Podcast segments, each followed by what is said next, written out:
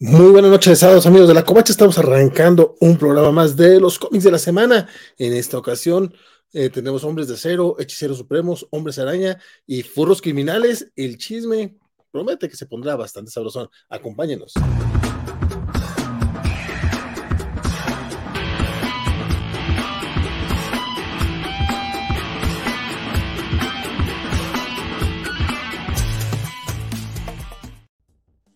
¿Qué tal a todos? Mi nombre es Valentín García y es un gusto estar con ustedes esta noche. No más que se acomode el pinche sombrerito. Este, en esta ocasión, este, tenemos un poquito de casa vacía. En ratito más, este, nos acompañará uno de los colaboradores habituales de los comiquitos de la semana, pero no podíamos, este, pues no podíamos dejar un sábado más sin estar acá con ustedes, porque la verdad, la semana pasada nos, nos la pasamos bastante chidito en la mole, pero se extrañó se extrañó bastante el estar en, eh, pues acá echando el chisme sobre los comiquitos de la semana, que pues es lo que a nosotros realmente nos gusta, es, lo nuestro, pues lo de los comiquitos. Entonces, en lo que se va conectando más gente, en lo que nos acompañan otros colaboradores, este, vamos a arrancar un bloquecito de ñoñoticias, porque pues las ñoñoticias no paran,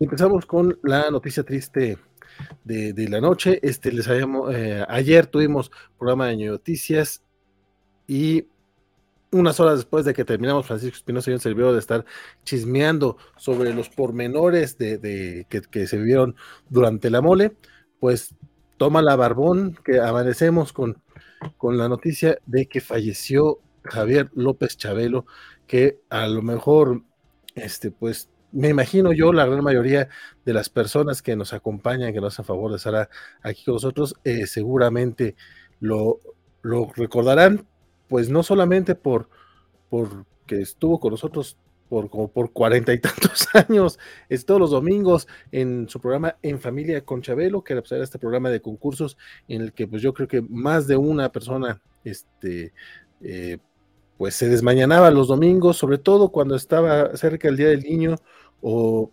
Navidad, para ver todos los promocionales de juguetes. Yo sé que sí lo hacía. Este, me imagino que por acá también algunos otros también, porque pues Chabelo era creo que bastante ñoño. Y no solo eso, digo, en los últimos años, sobre todo los 10 años, gracias a las redes sociales, se convirtió en este meme eh, sobre su inmortalidad y que eh, que desde cuándo estaba Chabelo con nosotros y lamentablemente este 25 de marzo, eh, a los 88 años, perdió la vida Javier López, quien pues justo este fue eh, todo un ícono de la cultura pop mexicana y sobre todo de la, de la, no solo de la cultura pop mexicana, sino de la infancia de muchos, muchos de nosotros. Saludamos por acá, ya está conectado nuestro querido Fer Cano, este, está eh, presente y también el buen Conor Dávila, que, Davile, que nos dice que eh, tiene poco que nos conoció y que le gusta la dinámica que hay entre nosotros. Este, dice, se fue uno de los primigenios de la humanidad. Está esperando que los pilares del mundo empiecen a desmoronarse. Este, sí, de hecho, este, este año, eh, particularmente para la cultura pop mexicana, ha sido como muy fuerte porque hemos estado perdiendo varios íconos, unos más grandes que otros, definitivamente. Chabelo, yo creo que es este, como Pilar, mi ingenio no sé, pero por ahí anda, este, a inicios de año se fue Polo Polo, hace unas semanas la Tigresa, eh, hace unas semanas, semana y media, eh, Ignacio López Tarso, quien estaba justamente en esa, en esa luchita este, para ganarle al artista mexicano más longevo, este, hoy se nos fue Chabelo. Incluso hace unos días se ha habido Rebeca Jones, que ya tenía eh, más de 60 años, y Ari Telch nos hizo el favor de, de darnos un tuit bastante jocoso que digo, yo sé que por aquello de, a, lo mejor es mucho humor negro estar este eh, reírse con eso, pero es que también pinche Itel se pasó de lanza. Pero lo importante esta noche es que descanse en paz eh, Javier López Chabelo, yo.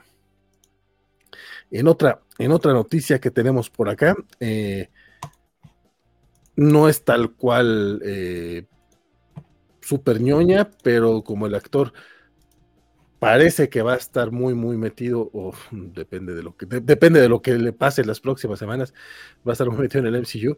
Bueno, pues arrestaron a Jonathan, a Jonathan Mayors, por eh, agredir eh, a una mujer durante una disputa este, doméstica en Nueva York, al menos es lo que, eh, lo que dan las noticias hoy, esto sucedió este sabadito, y pues qué tristeza, no solamente por, pues porque pues por, pues, no, no, no, está chido que ande golpeando personas este, este señor, este, es, veremos, que, veremos qué es lo que pasa, porque el, abogado por ahí está diciendo que, su cliente no hizo nada malo y que espera limpiar el nombre y aclarar todo lo que suceda. Y yo, pues ojalá que sí pueda, porque pues tenía bastante futuro. Jonathan Mayors es un actor de 33 años, quien además de, su participación en Quantumania y en el MCU, este, también este mes de marzo lo vimos en Creed 3 y la verdad es que eh, es un actorazo lo que sea de cada quien, pero pues ojalá se aclare la situación y si es culpable, pues ya no lo veremos más.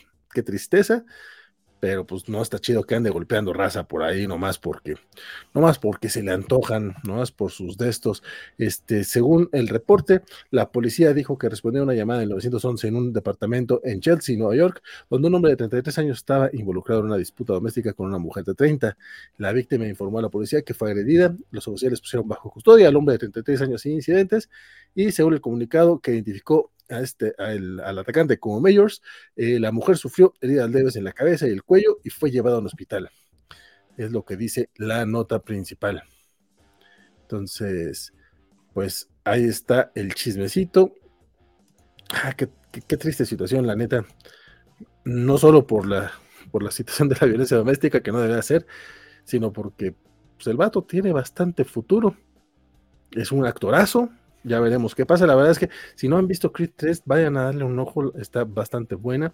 Y de Media, que está aburridísima la chingadera, eh, justamente Kang creo es lo más destacable y pues ya se prometían distintas versiones de Kang como el Rey Tut y este, otros. Entonces, pues qué triste, qué triste caso, la verdad.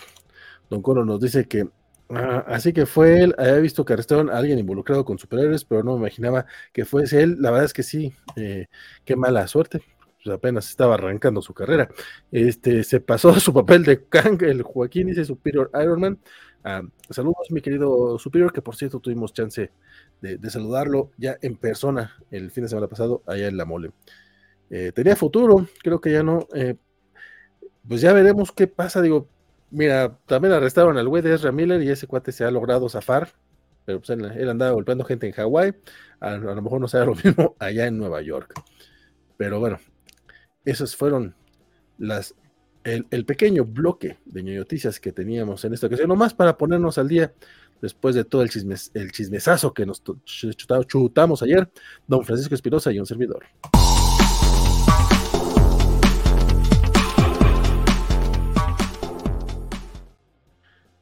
Algunos comentarios por acá. Dice Mario Porras, buenas noches Valentín, saludos a todos los covacheros y sorprendidos con la noticia del fallecimiento de Chabelo. La verdad es que sí, mi querido Mario, fue como... Digo, no es que sea sorpresivo, el señor tiene 88 años y se jugaba mucho con ese tema, pero como que jugábamos tanto que no sabíamos eh, cuándo iba a suceder, ¿no? Qué triste. Y don Luis Joel Soto dice que qué bueno que están aquí. Eh, ya este programa es mi razón para seguir vivo. No me digas eso, mi querido Joel. Compadre, ¿por qué no nos vimos la semana pasada? Ponte más, este, esperemos que estemos un poquito más en contacto y a ver si la próxima vez que andemos, eh, bueno, que ande yo por allá por la Ciudad de México, haya chance de eh, cotorrear un ratito.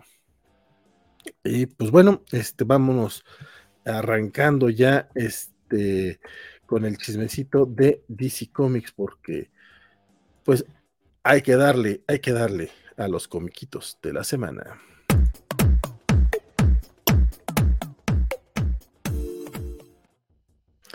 Y pues bueno, para arrancar, para arrancar esta nochecita, este, vámonos con eh, Batman eh, Superman World's Finest número 13, que yo no, yo lo tengo súper retrasado, creo que no, me quedé por ahí el número 3, 4, pero afortunadamente don Axel Alonso nos hizo favor de mandarnos su opinión este, en videitos, que no podrá estar aquí con nosotros en, cuerpo, pero sí en espíritu. Axel, córrela de ahí. Hola muchachos, este, perdón que otra vez no llegué, pero pues mira, aquí la platiquita sobre cómics no para, y pues ahí les quiero platicar sobre War Finest, que la verdad es que me sigue pareciendo una serie muy interesante de, de Batman y Superman. Este, el número pasado, el de la cita desastrosa de, de, Supergirl y, Robin, estuvo muy divertido, pero este la verdad es que me gusta que esta serie está llevándola por distintos derroteros, o son aventuras muy de, de Clark y de, y de, y de Bruce, pero creo que lo lleva a, extremos muy extremos muy interesantes. Entonces, este también este creo que, que, aquí se van por el tema de crimen. Entonces me gusta como el caso que plantean, pero también me gusta que, que, sirve para conocer más a Metamorfo. Entonces la verdad es que digo, es un personaje que sé que existe, pero que nunca lo he tenido muy presente.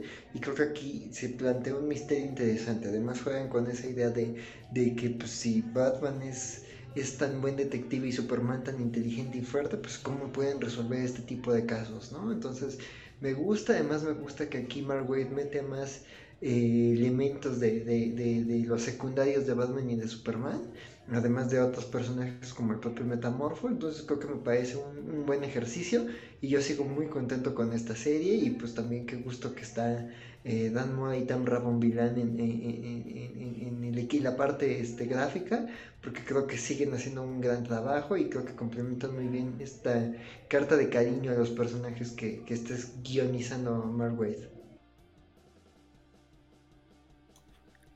Y esa es la, presentación de, mi querido Axel.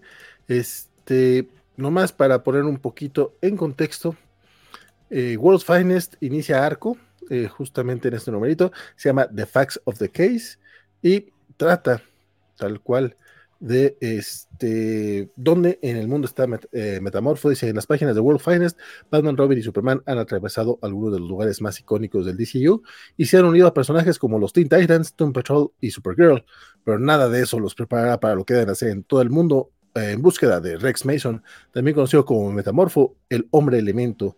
La aventura más extraña del mundo comienza aquí. Chan, chan, chan. O sea que era buen momento para comenzarla. La verdad es que el arte de Dan Mora a mí sí me, late bastante. No sé por qué no le he entrado. Y aparte, el eh, Mark Wade creo que ha estado bastante acertado ahora en esta, en esta nueva etapa en, en DC. Ha estado bastante chidito. Este, vamos a dejar un poquito eso, eso,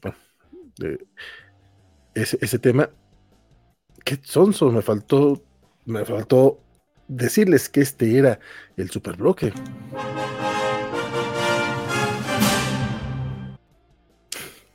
Pero bueno, ya arrancó el superbloque. Dice Superior Herman Chabelo se fue con Superman diciendo bye bye. Oh. Eh, Humberto Menéndez dice, buenas, este, me perdí por qué fue el cambio de viernes a sábado a este programa. Eh, nos lo preguntas, mi estimado, pero yo creo que sí, sí te lo perdiste. Entonces, te lo comento de una vez. Este, resulta que eh, los sábados se le acomodaba mejor a Bernardo Ortega. Este, cambió de trabajo y ya se le estaba complicando un poquito llegar los, los viernes. Este, además, a Francisco Espinosa, que tampoco ha podido ponerse al día, pero sí nos decía que de, hacerlo en sábado era más probable que él pudiera estar con nosotros. Este Francisco ha estado con unos problemas de salud, pero yo espero ya no tarde mucho en regresar a los cómics de la semana y se le facilita más en sábado nuevamente por temas laborales. Y con, es, con ese pretexto es que cambiamos a los viernes eh, las noticias comiqueras con las que estamos Francisco Espinosa y un servidor echando el chismecito sabrosón, que pues no necesita tanta preparación porque pues para los comiquitos sí tenemos que leerlos y para el chisme pues nomás hace falta que nos junten a Francisco y a mí. Esa es la razón. Dice Joel que eh, gracias a ayer que estuvimos hablando de, de, las ventas, de los saldos de, de Televisa y de Marvel, eh, ya fue hoy al Rock Show a comprar su Hawkeye, junto con una colección completa del manga Is de Masakazu Katsura, ese es su favorito, y de, casi 10 pesos cada tomito. Mira, qué, chulada. Este, y Isaías nos dice que World's Finest eh, le sigue gustando mucho y le sorprende qué rápido es Dan Mora. Pues para la calidad, sí, sí, la neta es que se avienta un trabajazo el muchachón. Y Color Devil nos dice que, eh, que la razón por la que Ramírez sigue trabajando es porque Warner no castiga a, los locos que trabajan con él, pero Disney sí los despide. Eh, sí, los despide si dice algo levemente grosero, así como James Gunn. James Gunn. así, es como lo, así es como lo dijo el buen Connor. Y pues bueno, continuando con el superbloque, vamos a echar un vistacillo al Superman 2 y resulta que el buen Axel Alonso, mira, anda súper preparado el muchachón resulta que él también le entró al Superman 2. Este sí lo leyó, pero de todas maneras vamos a dejar que sea Axel quien nos hable primero acerca de este comiquito. También me leí este Superman 2 este de Joshua Williamson. Este, como no leí el número uno, pues sí, ahora sí quise el catch up de estos dos primeros números. Y pues mira, creo que plantea un, un, status quo interesante, creo que parte de como muy interesante de las cosas que ya ha planteado Phil Kennedy eh, Johnson. Este, eh, y creo que cumple, ¿no? O sea, digo, este tipo de cómics, pues siempre, siempre tienen que presentar como un status quo, y más cuando se trata de un personaje tan longevo como Superman, el que le ha pesado de todo. O sea, pues digo, está ahorita, no, digo, creo que ya no hablamos a detalle, pero está como el debate de, de volver a tener la identidad secreta y como que esto va y viene, y ha venido y venido durante los años, ¿no? Entonces, pues acá me gusta esta premisa que plantean, digo, esta cosa de, de, de la Supercorp, este elemento que introduce Williamson, me, me pareció una propuesta interesante, habrá que ver que lo retoman, pero pues en este número como que queda un poquito en segundo plano, eh, aquí más bien vemos a Superman respondiendo a esta revelación del primer número, ¿no? A esto de, de, que, de que Lex supuestamente busca hacer una, una ayuda para Superman, pero también esto de que hay, hay gente adversa a Lex que por la relación tan enfermiza que tienen Lex y Superman le pega directamente a Clark también, ¿no? Entonces, pues me pareció interesante también esta cosa que plantean de, de, de con el personaje de Parásito y con un girito ahí que le dan. Digo, sí está como muy zombies, pero Habrá que ver qué tal se termina usar este elemento. Pero por lo pronto, pues me parece. La verdad es que me, hizo una lectura muy entretenida. Me divertí viendo a este reparto ampliado de personajes. Me gustó ver a, jugar con la idea de Lois como editora del planeta. Y justo que en este segundo número, pues ocurren cosas porque Lois, como ella dice, ¿no? Está encerrada, está prisionera en la oficina del editor en jefe de, del planeta. Este, entonces, pues me parece interesante. Eh, eh, no, no ha habido cosas que me hayan bajado. Digo, no he leído como otros trabajos que de, de, de, Williamson que no, que, que, digamos que se han llevado como el, el disgusto de la mesa. Pero pues este me pareció cumplidor, entretenido, satisfactorio. O sea, digo, no es el Action Comics de Phil Kennedy Johnson, pero me parece una lectura muy agradable y creo que se me parece un buen punto para leer al personaje, para quien lo gusta y quiere como un saborcito tradicional, pero con un girito de innovación. Pues ahí la opinión de nuestro querido Axel. Este, en efecto, bueno, este es el segundo numerito de Superman a cargo de Joshua Williamson, y Jamal Campbell. Y de hecho, si viene por aquí eh, cuando Marilyn Moonlight este, ataca. Ok, pues la, verdad es que eso es darle mucho, eh, es jugar demasiado con las expectativas, tampoco es que aparezca mucho este personaje, no sé si sea nuevo, yo apenas lo conocí en este numerito, eh, pero les cuento rápidamente la sinopsis, este capítulo se llama La noche del parásito, dice Superman, está abrumado cuando se desatan los nuevos poderes del parásito, eh, puede el hombre de acero evitar que Metrópolis sea consumida por el parásito hambriento de poder o necesitará la ayuda del ex Luthor para salvar el día presentamos a una nueva antihéroe, ah, es nueva, Marilyn Moonlight, el espíritu de Metrópolis que solo opera de noche. Es ella amiga o enemiga del hombre de acero y cómo se conecta con el pasado secreto de Metrópolis. La verdad es que mm, el, el tema, el, la sinopsis este, es un poco engañosa, todavía no nos cuentan tanto realmente de Marilyn Moonlight, apenas y aparece ahí el personaje, pero siempre es agradable ver este, nuevas ideas y nuevo, nuevos conceptillos en, eh, que, que, crezcan el lore, el lore del hombre de acero, bueno, en general de los cómics, ¿no? ¿Para qué siempre estar este, repitiendo, repitiendo, repitiendo personajes, repitiendo tramas, repitiendo eh, patrones? Eso me parece bastante de, divertido, sobre todo porque Metrópolis, a diferencia de otras ciudades ficticias del universo DC, no, no se ha explorado tanto su pasado, entonces eso por lo menos llama la atención, pero aquí es básicamente apenas una mini presentación, no es todavía este, el lo principal. Aquí vemos cómo el parásito básicamente va evolucionando en sus poderes ahora en lugar de lugar de hacerse cada vez más grande y más fuerte cuando drena la energía de los demás, lo que hace es clonarse y empiezan a aparecer eh, chingos de parásitos, hagan de cuenta así, más o menos lo que vemos en Ultron Ilimitado, pero con el parásito, y la verdad es que está bastante interesante la, amenaza que enfrenta Superman en este número. Si acaso por acá decía el buen Isaías que este número dio un bajón, pero sigue arriba del tren.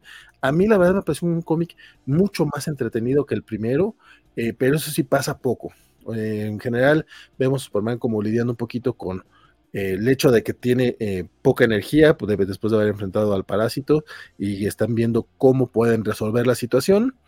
Eh, obviamente está por ahí el tema del ex Luthor, y vemos incluso este, una serie de personajes, ¿cómo se llama? La sociedad de los, eh, los Mad Scientists, los científicos locos, que después ahí mismo dicen, oye, pues nosotros no, no, no no, no, no estamos de acuerdo con ese nombre, nos, nos dejan mal pisto, pero para más o menos se va a ser el nombre.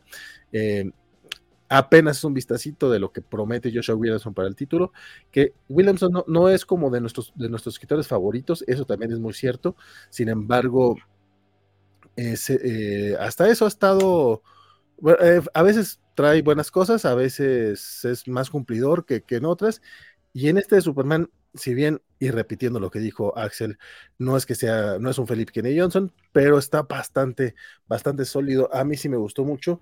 Eh, no les, tanta no me gustó, este, que tan no, me molestó el título, y tanto, o, más bien, tanto me gustó este numerito, que no les voy a spoiler todo lo que sucede, porque la verdad, que los últimos tres, tres paginitas sí son, sí son así como que, ¿what? ¿Qué está pasando aquí? Este, hay una escena en el planeta, que, eh, en el diario, el Daily Planet, que sí es como, no, esperaba esto y, hasta cierto, tiene cierto sentido el título del comiquito este de la noche de los parásitos con lo que vemos en el planeta, me gustó muchísimo, este, entonces no se lo voy a exponer todavía, echen un ojito, este, creo que es de lo mejorcito que estamos viendo en el Dawn of DC.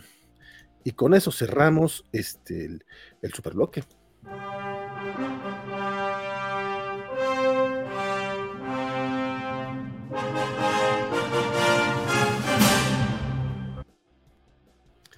Y para, cerrar el superbloque y para hablar de otros comiquitos, desde la Perla Tapatía me acompaña mi estimadísimo. Muy buenas noches, amigo. Bernardo Ortega por acá. ¿Cómo estás, Valentín? Muchas gracias por la paciencia. Día, día terribles, día terribles. Han sido semanas complicadísimas, compadre. La verdad es que yo ya, yo ya ni siquiera digo que son malos días, sino que pues ya así es la vida. Sí, amigos, este, gracias, gracias por la paciencia, gracias a Valentín también porque eh, aparentemente no sé este, eh, de términos de tiempo. Me dice que me dijo que volvíamos en dos semanas y yo por alguna razón interpreté que eso era la semana que viene. Eh, y hoy, hoy fue un día, estuve, estoy parado de las cinco y media de la mañana. Entonces, si me ven de fallecer, este, estén advertidos. Van a poder ver mi mejor imitación del tío Juanjo probablemente en algún punto del programa. Eh, y sí leí algo, pero lo último, de hecho, lo último que leí fue ese Superman 2, no sé, ni siquiera llegué para eso. ah, ¿sí lo este, leíste? De, lo acabo de marcar, me acabo de cuenta que no lo marqué, sí lo leí. Lo, lo, chido, pero...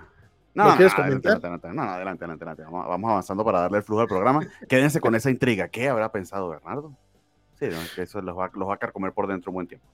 Yo creo que sí, pero mira, compadre, ya estás aquí, que eso es muy bueno, está bueno el chismecito. Dice por acá el Conor de eh, Rayos, creo que me, eh, que me debo retirar. Buenas noches. Lástima que, te vas, compadre, que está, está bueno. No, espero que no tenga que ver la llegada de, de, Creo que sí, eso fue lo que entendí yo. está bien, amigo, perdón. Conor dice, Muna, ¿qué haces ahí? Esa no es tu familia. No, no, Sí tiene el tema lunar, pero no, no es tan Moon Knight. Este, se ve muy poco el personaje todavía, ya después era, Pero era como un zorro, Moon Knight, mujer. está, curioso, está curioso. Sí, sí. Eh, el, eh, Juan Soto dice que el guion de Wolf's Fine está bueno.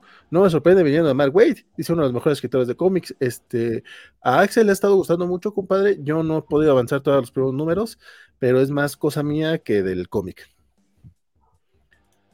Y pues bueno, este, ya llegaste, compadre, entonces te parece que te parece un buen momento para hablar de. Mira, ve el lado amable. ¿Por dónde vamos? Esto hasta, la lista está hecho de eso. hice la lista hace cinco minutos, amigo. Esto, este programa va a salir por puro amor al arte. no te apures, este, son, son poquitos cómics los que hay. Bueno, ahorita veo cuáles agregaste tú. Este, pero vámonos con Flash 795, que afortunadamente ya está por acabarse de One Minute War. De One Minute War. Pues sí, este amigo, estoy aquí buscando el, el, el, comiquito para mostrárselos. en un instante, si es que me deja abrirlo Jack Reader. Eh, y, de hecho está en la última página demostrando que efectivamente sí lo leí. Eh, básicamente eso fue lo que me, me, concentré cuando me, cuando me di cuenta que me quedaban apenas dos horas para, para, el programa, este, qué cosas puedo leer que esté siguiendo. Entonces, así como un matrimonio este, obligado o la relación que tiene Natalia con One Piece, con que la que la hablamos en, en la covacha de anime esta semana, este, ya Flash es algo que a pesar de que no me está gustando mucho, no puedo dejarlo, a pesar de que me maltrata, este, no puedo abandonarlo. Eh, eh, también, también por, digamos, por respeto al, a, los números anteriores, eh, pues a ver cómo termina esto de One Minute War. Quizá la buena noticia es que tenemos unas páginas de Fernando Pasarín y eso ayuda, al menos dos, ¿sí? De algo que parece, no sé, no sé si le va a dar chance de continuarlo Jeremy Adams pensando que se, se va en el número, ni siquiera en el 800, se va en el 799. Eh, entonces se entendería que le quedan este, cuatro números más. Entonces no, no creo que eso vaya a llevar a mucho, pero bueno, ahí está esa, promesa. Eh, estuve pensando mucho mientras leía esto, que honestamente lo leí casi que por, por completar como una obligación, eh, qué es lo que ha estado fallando para mí. y creo que mi conclusión es bien sencilla.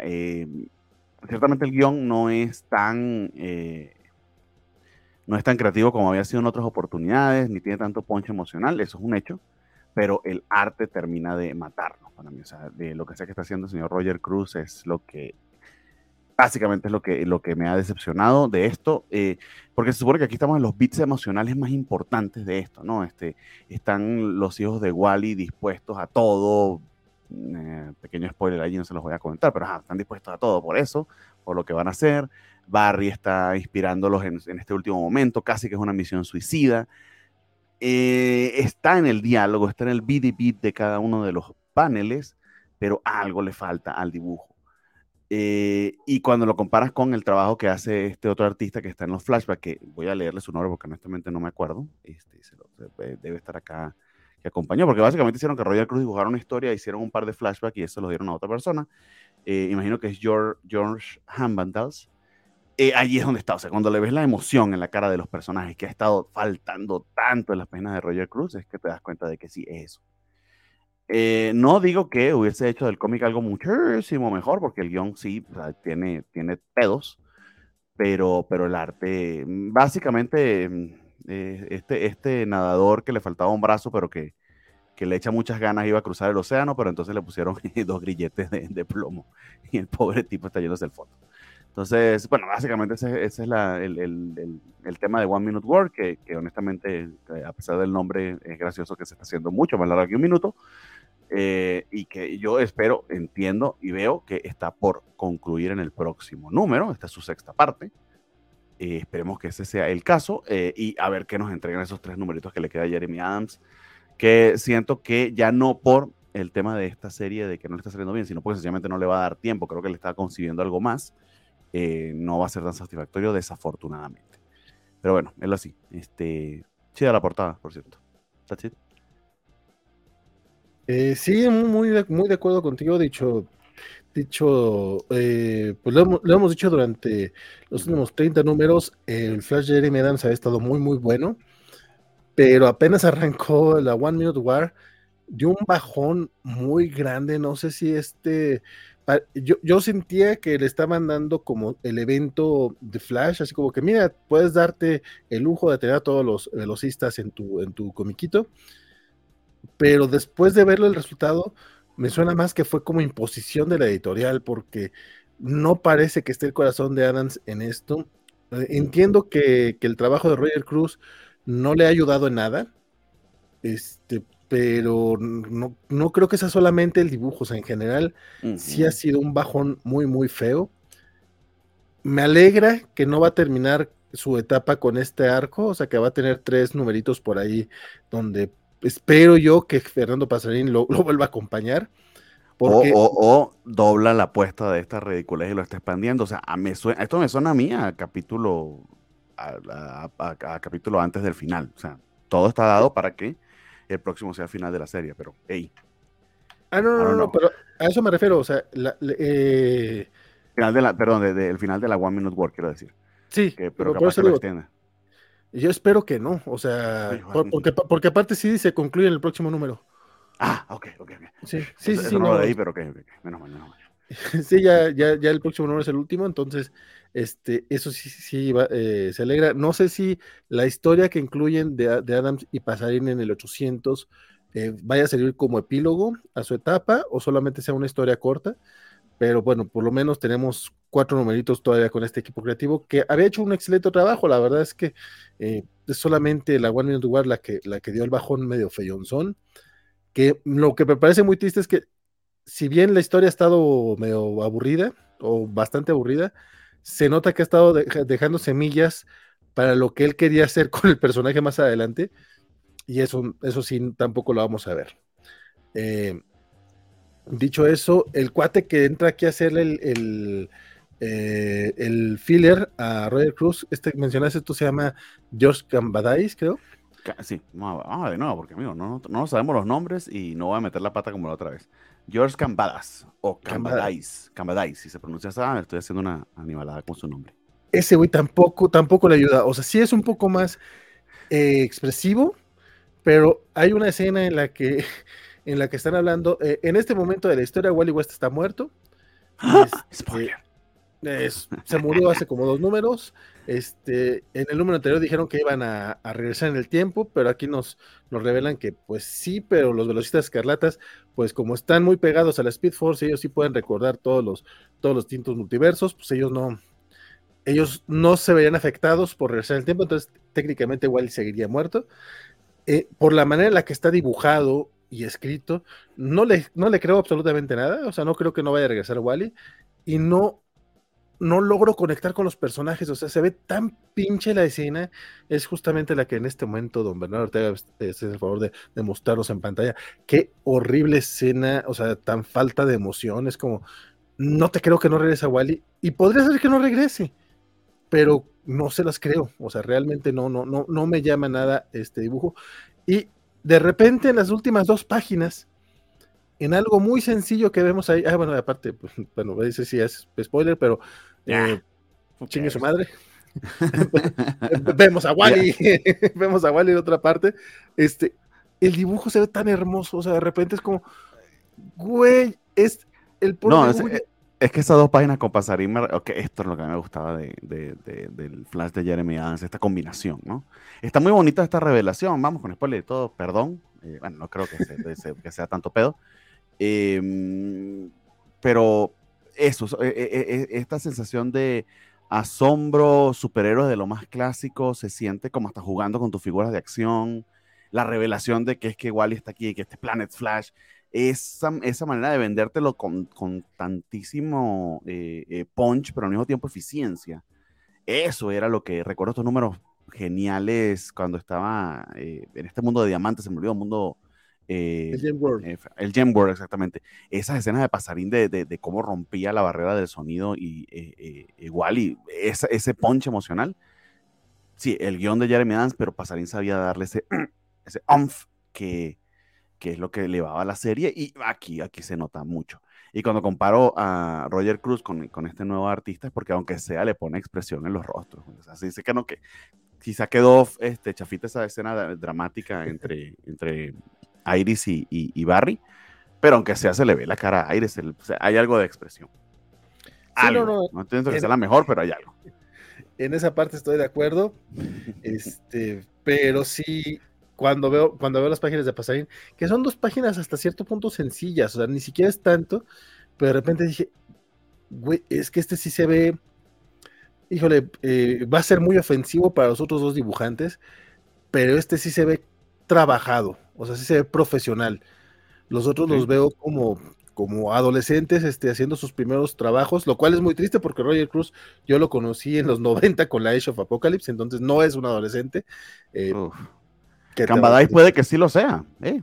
puede que sea un artista primerizo y entonces pues, más que perdonable porque además le veo este estilo y flow propios, ¿eh? están tratando de hacer su propia cosa. Entonces, Eso también es cierto, un poquito a la Riley Rosmo, ¿no? O sea, digo, con con su debido, con su debida distancia.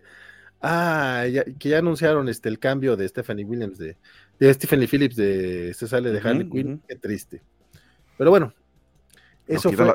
nos, quitan todo lo que queremos, este, por eso es que después la gente se vuelve loca y se vuelve Snyder fan, ¿viste? Sí, sí pasa.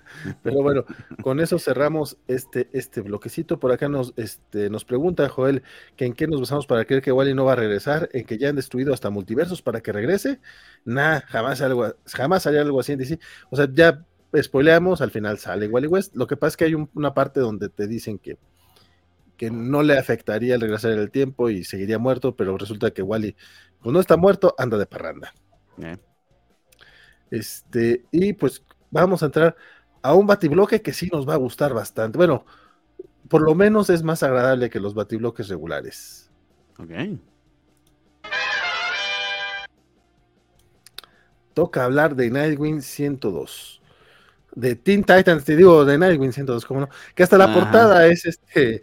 Eh, dice Nightwing en toda la portada, pero tenemos este con logotipos de distinto color, porque en cada, cada fondo se ve uno de los jóvenes titanes. Muy bonita la portada de Bruno Redondo, por cierto. Exactamente. No, de hecho, como portadista en esta serie, Bruno Redondo ha estado haciendo un trabajo, ha sido un trabajo extraordinario en general, pero como, portadista, aunque se haya tratado de, hacer, de darle una identidad a la serie. Pero bueno, eh, no sé si vas a comenzar tú o yo o qué. Que de hecho, este no, no, arranque tu compadre, nada más eh, como comentario, que sí, eh, realmente Redondo ya es más portadista que dibujante de la serie, vamos a ser muy sinceros. Mm, sí, sí, sí. en este caso, eh, toma los lápices Eduardo Pancica. Este, pero ah, mira, así se llama, Eduardo Pancica, y en tinta Julio Ferreira. Entonces, la verdad, no, no desmerecen, nada más que yo, que, yo creo que igual que con Geraldo Borges, este, o sea, no desmerecen siempre y cuando no le metan luego páginas de redondo dentro del cómic, porque si no, sí, sí se nota la diferencia. Compadre, ¿qué te pareció el comiquito? Está divertido. Imagino, y aquí es una lástima que Francisco siga engañándote y además tú sigas creyendo que lo va a hablar, pero me ha encantado escuchar a Francisco porque esto básicamente, Tom Taylor dijo chinga su madre, Nightwing ahora es Teen Titans. Un cómic de Teen Titans, o sea, lo de Nightwing es pura eh, medio excusa. Eh, sí hay ciertas cosas que lo identifican más como Nightwing, sí, hay que decirlo. Por ejemplo, sigue lo del perrito, me encanta ver que el perrito duerme este, así con Bárbara. Este, Nightwing, está muy lindo. Eh, pero, de nuevo, o sea, yo sigo teniendo el mismo problema con, con, con Tom Taylor y es que no, no sé para dónde va y esto aún más se desvía de donde iba. O sea, lo que sea que pasó con Harless y, y, toda esa trama eh, lo dejó a un lado. Eh, imagino que eventualmente lo va a tratar, pero esa confianza en... Eh, esa confianza tan descabellada que, por ejemplo, Jeremy Adams ni, ni, ni, este, ni, Stephanie Williams pueden sentir porque les quitaron sus series antes de tiempo. Eh, Taylor sí la siente en sentido de que está alargando las cosas de una forma a veces a veces me hace un poquito este, pedante. Dicho eso, el cómic por sí solito Oh, genial, divertidísimo. Eh, si amaste a los Teen Titans, pues creo que lo vas a amar aún más. Quizás en mi caso, pues no tengo esa conexión emocional, pero creo que no importa y es ahí donde se te das cuenta de que está muy, muy bien escrito, muy bien armado. Eh, y en este caso en particular, eh, creo que el arte, a pesar de que sí no es Bruno Redondo, hace un trabajo extraordinario este, este, este, este, artista nuevo que de hecho no recordaba su nombre, pensaba que era Travis Moore. De hecho en el título sale en la portada, dice que es Moore, pero puede que me equivoque. Entonces, eh, dicho eso, eh, nada, pues bien a ver dónde termina esta aventura y cuando el título después deje de ser este Teen Titans y se vuelva eh, Nightwing otra vez. Pero por ahora, bien chido, está bien. Ándale, si es Travis Moore, entonces se equivocaron en. Ah, viene Penciler, Eduardo Pancica, viene Artist Travis Moore, Inker Julio Ferreira. A lo mejor hacen este eh, dobletean ahí los dos artistas. La información la estoy sacando de League of Comic Geeks. Pues League of Comic Geeks se equivocaron porque, bueno, no, no, necesariamente, porque a, veces se han equivocado en las portadas también, no sería raro. Pero en portadas salen Taylor Moore y Lucas, nada más. Pero sí. League of Comic Geeks, que ¿por qué nos haces eso? Nos hace quedar mal en el trabajo, en el, en el programa. Pero el comiquito, fíjate que a mí me gustó bastante. Este, por acá nos pregunta eh, Joel dice que, le queda una oportunidad a Nightwing desde que uno empieza. Arráncate a partir de Nightwing 78 y en cuál le paras. Eh, yo diría que todavía no hace falta que le, te detengas. Este, el cómic ha sido bastante entretenido. Y, en, particular, si eres fan de los Teen Titans, O sea, yo porque no soy fan de los Teen Titans y, no tengo corazón, pero eh, si eres fan de los Teen Titans, esto probablemente te va a encantar. Está, está muy lindo en ese aspecto. Sí, eh, fíjate que este numerito eh, se siente un poquito, bueno, por lo menos sí construye sobre cosas que han pasado anteriormente. Unas que la neta ya, ya, ni me acordaba, pero ah, sí, cierto, lo de la niña y el, alma, que no pasó hace mucho, pero este, el, si acaso lo que tiene Tom Taylor es que pasan cosas muy grandes, pero de repente se sienten intrascendentes. O sea, como que parecen más grandes de lo que realmente son. Él mismo, él mismo le da gran hype en un número y el número siguiente, ah, no, no, no, no era tan importante. Un poco, sí, sí, un poco pasa pero eso. ¿por qué? ¿Por qué hace eso? Porque está alargando y alargando y alargando. De nuevo, ¿será que siente que él es infinito y eterno y nunca le van a quitar Nightwing? Que puede ser, ¿eh? Mm, Ahorita, según yo, está vendiendo bien y tiene muy buena crítica. Entonces podría ser que, va para rato, pero mira lo que le pasó a Jeremy Adams. Este, dicho eso, a mí sí me gustó la manera en la que juegan. Es que eh, es que es muy difícil. Los cómics de Tom Taylor, sobre todo Nightwing, creo que sí se ha, caracterizado más por centrarse en, la, en personajes y no en trama. Entonces pasan cosas lindas, pasen cosas muy en personaje, este, va un poco a la segura, pero si no sientes que esté pasando algo importante, aunque, aunque te lo quieran vender así. Es, es, un, es un sentimiento extraño, porque no, lo estoy criticando tal cual, porque me gusta, pero sí, sí te quedas con una sensación de... Está lindo y ya. De que le, y que leíste un número de relleno y que tenemos rato leyendo números de relleno. Números de relleno que están muy bien hechos, pero de relleno al fin. Yo aún no sé para dónde va. Es que fíjate, por ejemplo, yo, yo no tengo bronca con los números de relleno. De hecho, eh, eh, luego veo mucha gente que se queja eh, en las series, ¿no? Es que esto está relleno, pues, pero es nada más una historia, güey. O sea, el, el capítulo por sí solo debería de ser suficiente. O sea, no necesitas siempre seguir una historia. Que después se construye algo más grande, no está mal. Sin embargo, aquí sí, bueno, me gustó el villano, por ejemplo, me, me, latió la presentación del Smiling Man, o no me acuerdo cómo le llamaron. Este, eh, me gustó eh, la participación de los titanes, o sea, de este momento en el que eh, dejan caer a la niña y es como, no vale por ella, pues no, porque ahí está Donna, ahí está, ahí está Wally, o sea, confían en, ellos y me, me, agrada bastante. Y también este momento en el que le dicen a Dick, solamente eres un, o sea, no tienes poderes, nada más eres un vato en, con, mallas, o sea, ¿qué onda, no? a mí me, gustó, me gustó el numerito, pero sí, sí, o sea, concuerdo contigo en el hecho de que de repente ya son muchos números así, pero vamos, también sería, sería como decir, bueno, pues ya sabes a qué vas, o sea, ya, tienes... hazle, caso a Valentín, eso no es importante, deberías disfrutar la historia por lo que... No, no, lo disfruto. Ah, de hecho, a eso voy. O sea, también esperar otra cosa después de 30 números creo que es más culpa nuestra que de Tom Taylor. Eh, no estoy diciendo lo contrario. Yo estoy, de hecho, estas son mis opiniones. Las opiniones son como los traseros. Todos tenemos uno. No significa que nos tenga que gustar las de los demás ni que tengamos que mostrárselo. Pero bueno, aquí están con nosotros. a mí sí me hace falta. Y sí, es una expectativa mía. Es como cuando en WandaVision me, me molesté por lo de Ralph este, Nador y, que terminaron una pelea tipo Dragon Ball. Pues sí, me molesté, pero es una expectativa mía. No, la serie nunca, no me debe nada a los autores de, ni cuando escriban ni cuando terminen algo. Todos excepto George Martin, que sí es un maldito, pero eso es otro.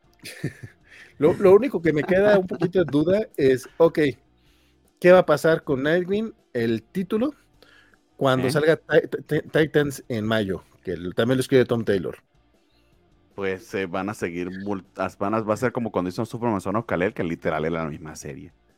Ay, no, Superman Son of Kalel, sí, sí, para mí sí fue muy triste porque ese sí se notó. Ahí sí alargó demasiado algo que, que, que, que sí quería contar. O sea, sí, sí fue así como, y lo hizo aburrido y sin buenos dibujantes. O sea, fue muy triste. Pero bueno, Nightwing 102, ahí anda todavía.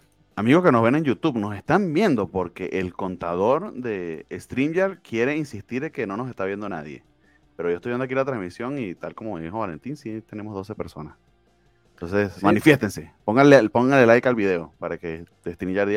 Sí, sí, está muy raro el tema de Stranger, de que hasta, hasta como que quitan ganas de platicar, ah, porque pues no, no está viendo más que una persona.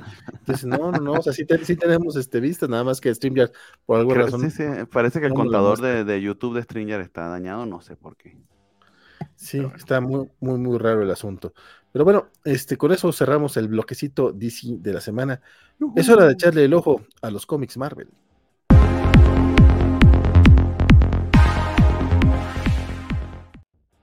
A ver, y aquí yo creo que sí ya vamos con el orden que estábamos, así de manera bonita, sin tanto, sin tanto drama. Este, porque toca, toca hablar de Doctor Strange número uno. Y déjame te digo, mi estimado, que tenemos videito del buen Axel Alonso. Ah, ok. Uno, pues mira, la verdad es que me da gusto ver que, que, Stephen esté mejorcito de salud, que su condición mejoró de muerto a vivo, este, y pues este número pues es como la reintroducción. Este, lo primero que tengo que decir es que no me, lo que no me gustó tanto es que quizás creo que es el trabajo de lo que he leído de Jess McKay, que más se nutre de sus otros trabajos. O sea, creo que en Moon Knight no hay la necesidad de lo que ha hecho con Black Cat y con Black Cat y Mary Jane. Como que no se cuelga tanto de, o sea, no tienes a Moon Knight en los cómics de Mary Jane o a Black Cat en los de Moon Knight. Y aquí sí los conecta mucho, o sea, tanto con Felicia como con Mark pero creo que funciona muy bien la historia. Este es también un poquito de lo que venía sucediendo en su serie sobre, sobre esta Clea. Este, pero que, que yo no leí, la verdad sí siento que me perdí de algo, pero creo que aquí más bien hace falta leer la muerte de Stephen Strange, pero no se siente tan obligatorio. O sea, creo que te explican lo que tienes que saber, sobre todo los elementos como más complicados como el reino morado, los, los, hechiceros supremos y todo esto. Pero me gusta que es esto, es un doctor volviendo a las andadas, a su rutina, tiene momentos muy divertidos, muy satisfactorios me gusta ver como esta, e, e, esta idea de Stephen como un doctor y todas las cosas que usa un doctor pero aplicadas a la magia, de atiendo gente en casa, voy a la clínica, hago esto, tengo ciertos pacientes con ciertas necesidades, pero con el de la magia, ¿no?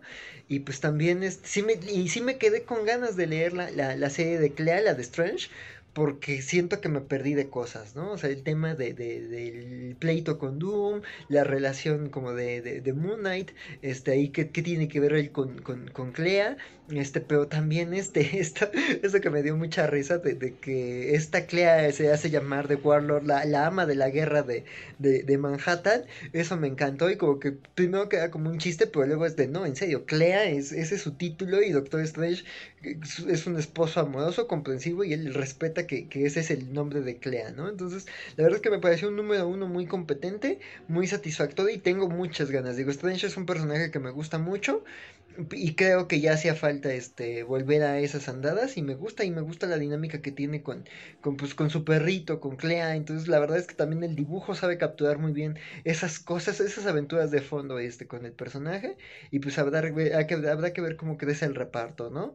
Y pues también esto de Wand, la verdad es que es un elemento que no conocía, pero pues habrá que ver a dónde lleva esta historia de esta organización mágica con, con Wong como uno de sus agentes.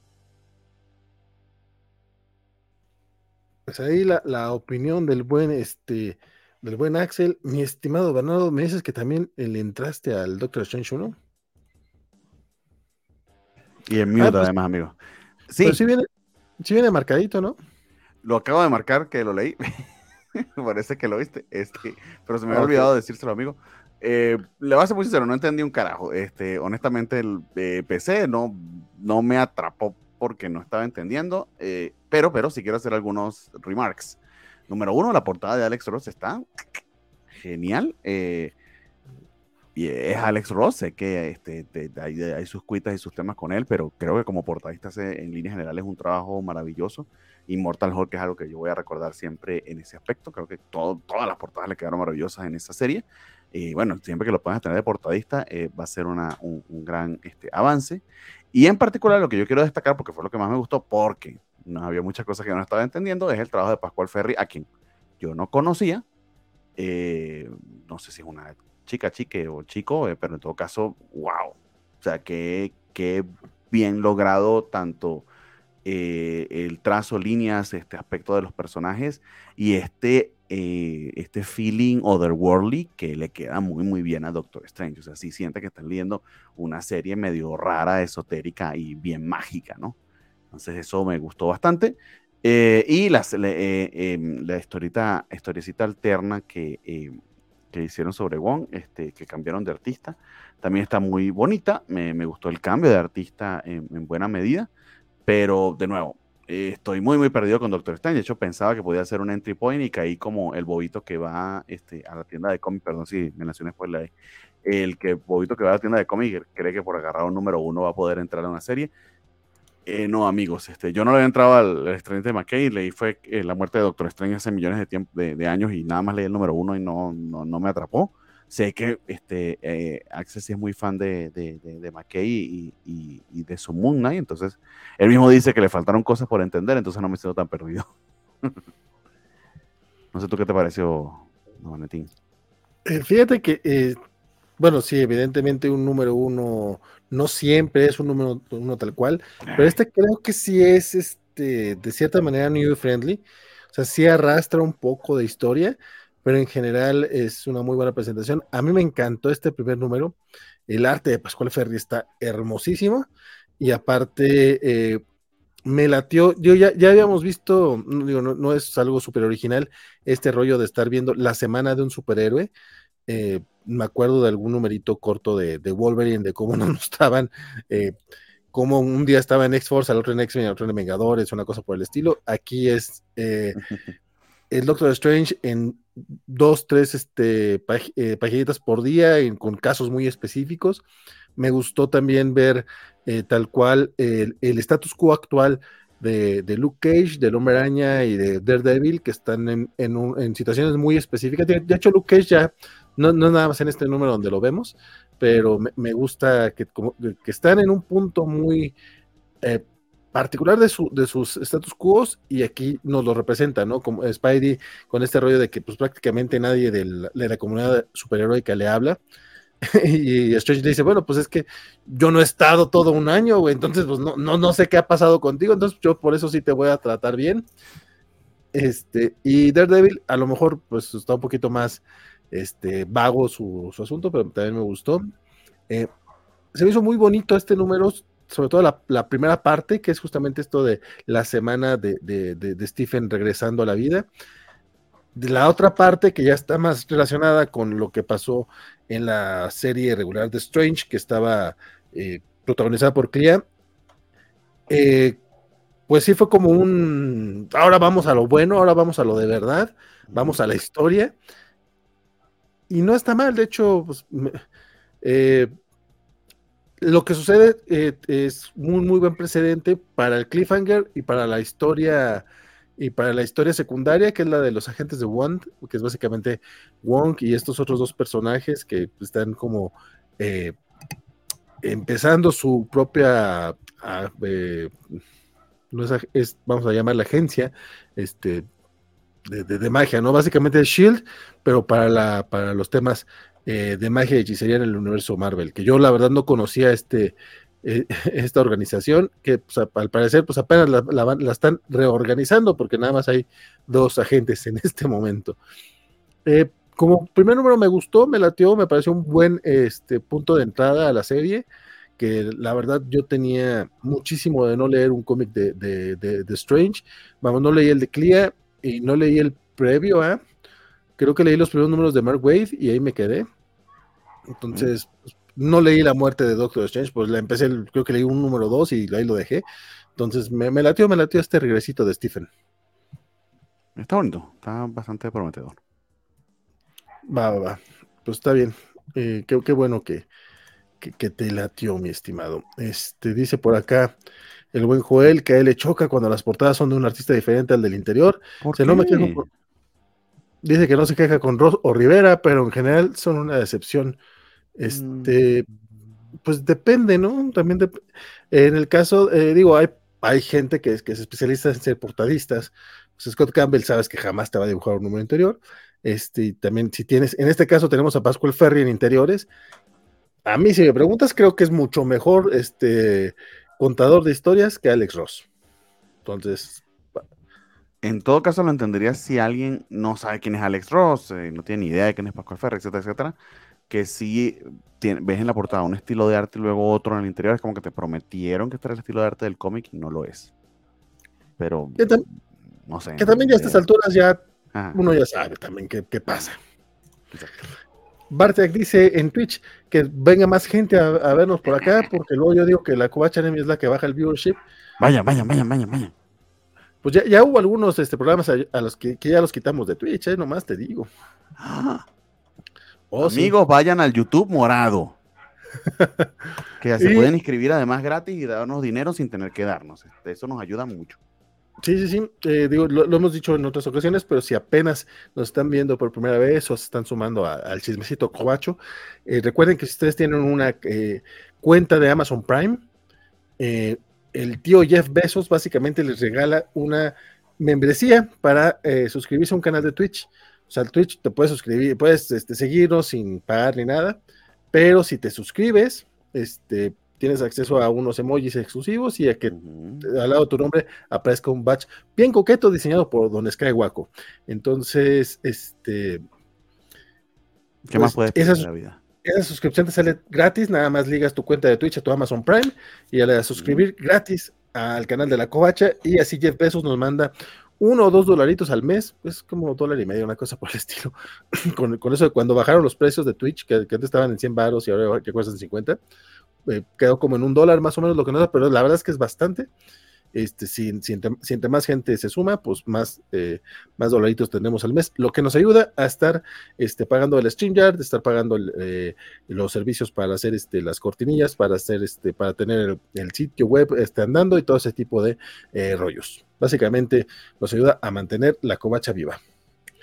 dicho, dicho lo anterior, eh, toca hablar de Wasp número 3, comiquito de Aliwin, y es obviamente nuestro querido eh, Axel Alonso quien nos manda su opinión al respecto. Terminar mis lecturas de la semana, Wasp número 3 este, que es de, de, de escrita por Ali Wing, y la verdad es que creo que es una serie que, que aunque es diferente al homenaje a Ant-Man del año pasado, creo que también está cumpliendo con el objetivo de ser una presentación, quizás para quien no conocía el personaje, pero también un repaso a su historia para quien lo conoce, ¿no? Y aquí me gusta que están como muy comprometidos con hablar del pasado, tanto de, de las dos Wasp, ¿no? Tanto de, de, Janet como de Nadia, este, y me gusta aquí que, que justo saben encontrar ese hilo común, ¿no? O sea, como mujeres que han perdido una figura paterna o que no la han tenido y cómo las dos lidian con esos, eh, con cómo el, caso se va mezclando con su pasado, ¿no? Entonces, la verdad es que yo no conocía mucho el personaje de Wasp y mucho menos sus historias clásicas. Entonces, creo que ha sido como una muy buena introducción y aunque pues a nadie sí la conocí por, por la introducción en los Avengers de Wade, este, pues tampoco fue como uno de mis cómics favoritos, entonces como que no le hice mucho caso al personaje. Pero aquí lo que te están recontando de, de, de, la habitación roja, de, de, cómo se sentía Nadia y, de cómo lidia con ese pasado tan, tan triste que tiene, eh, me gusta, pero además me gusta el giro que da al final esta historia de que te cuentan cómo estas dos mujeres han conectado, ¿no? Y cómo aunque no son madre e hija biológicamente, como digamos un poquito la tragedia y un poquito el deber de hacerlo correcto es lo que ha unido a estas dos mujeres. Entonces, pues me parece un muy buen trabajo. La verdad es que no, no esperaba que esta serie me gustara tanto. Digo, no esperaba algo malo. La verdad es que luego de la serie de Ant-Man, de, que es un personaje que a mí personalmente no me agrada mucho, este, en particular Hank Pym, pero que consiguió que, que entendía su legado, su importancia. Entonces, creo que es un gran trabajo. Y pues eso, ¿no? Digo, creo que Ali Wing es uno de los favoritos de, de, este programa. Entonces, pues sí, la verdad es que sigue cumpliendo y sigue haciendo un gran trabajo. Y pues estoy muy emocionado con lo que nos pueden contar con, con Janet y con Nadia. Pues ahora sí que nada más el buen el buen muchachón este eh, Axel es el que le se aventó el Wasp, creo. Pero para que no dejemos de ver las páginas, se las muestro y yo voy a comentar la reseña de Axel. Dos cosas. Primero, me encanta su look playero. Ya ven por qué no está aquí. y segundo, eh, me encanta que haya un título de Wasp en el que afortunadamente eh, tanto Jane Van Dyke como, eh, bueno, en este caso es, Nadia, pero que al personaje le estén dando, aunque sea un speaking role, porque lo que le hicieron a Elizabeth en, en Ant-Man and the Wasp, que sean The Wasp, o sea, no sé qué fue, muy, fue muy, muy triste. Entonces, dicho esos comentarios, para que vean algunas de las páginas, porque Estriña no nos deja mostrar páginas al mismo tiempo que tenemos un video. Entonces, ahí lo tiene. Son bonitas. La verdad es que sí, el arte de esta eh, dibujante eh, Kasia Niensik eh, sí está bastante bonito. Y Al la verdad, está haciendo un trabajito bastante lindo en darle algo de cariño al rincón de, del hombre hormiga que, suele estar bastante olvidado, ¿no? En el universo Marvel. Y que está cumpliendo 60 años, como en su momento los cumplió Spider-Man el año pasado, y es una lástima que. o sea, eh, eh, no pasó bajo el radar gracias a las, a las series que estaba haciendo Aliwin, en todo caso. Sí, sí. A mí me extraña un poquito que, que Panini no empezara. Pudo haber lanzado estos especiales que están muy fuera de, continuidad, sobre todo el de Ant-Man, que ya está terminado. Hombre, junto, con la, con la película, ¿no? Pues la película se estrenó en febrero y se empezaba en marzo, pero. Y la película fue un fracaso, eso también es cierto, pero creo que eh, hubiera, hubiera machado bien. Lástima que no, no se armó. Este, y nada más por no dejar, este, la, sinopsis del, del comiquito es: ¿Quién hizo a la avispa? Capturadas por, una alianza de sus enemigos más antiguos, Janet y Nadia Van Dyne se encuentran atrapadas en un pasado donde una parte clave de su historia, Henry Pym, el hombre hormiga, nunca existió. A medida que se desarrollan nuevas estrellas vías a su alrededor, deben encontrar el camino de regreso a Wasp o dejar de existir por completo. Chan, chan, chan.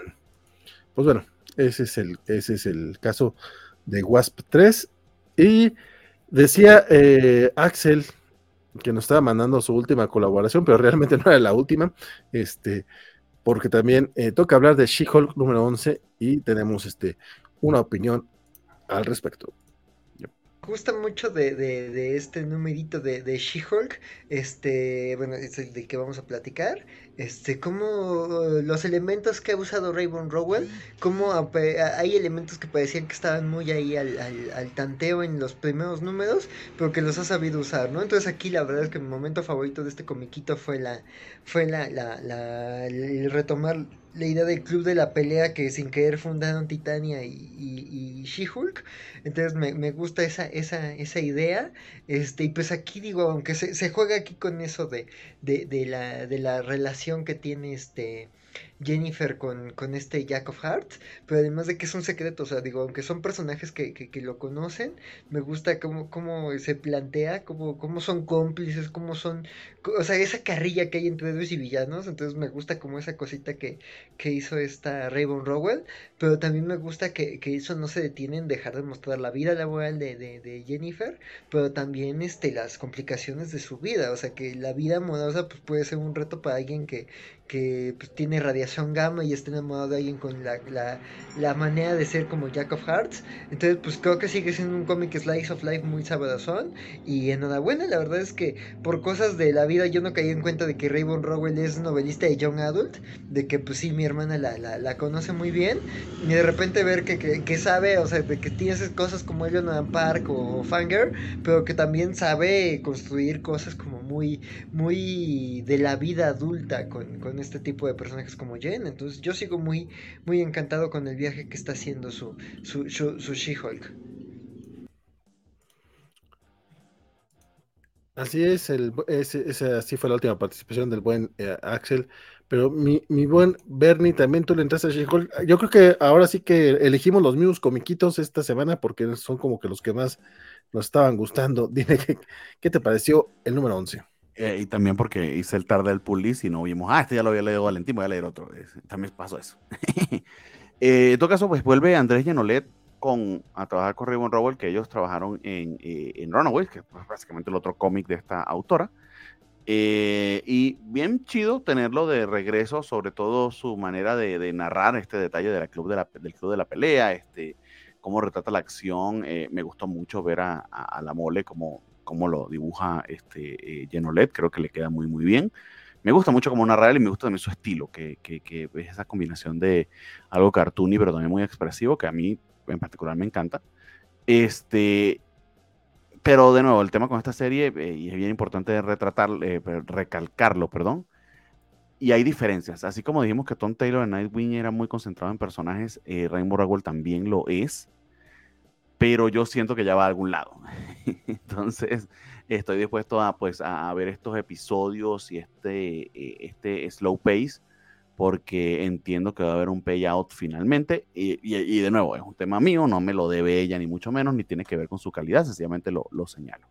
Dicho eso, está muy bien escrito, muy bien pausado, muy bien, perdón, muy bien este, eh, el, el, pacing.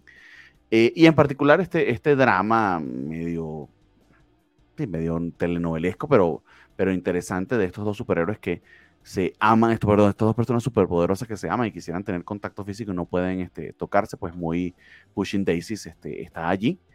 Eh, y así es como lo están retratando, eh, como, como un gran melodramón, pero en medio de eso, pues le meten toda la vida ajetreada de Jan, como que tener que ir a tener esta emergencia este, eh, junto con los Fantastic Four. Entonces, bien, chido, o sea, sigue avanzando. de hecho, la el breve arco que tuvimos hace unos números con estos científicos eh, eh, locos que los atraparon porque querían reproducir eh, ciertas características genéticas de Jen porque trataron de hacer un experimento gamma y les salió mal.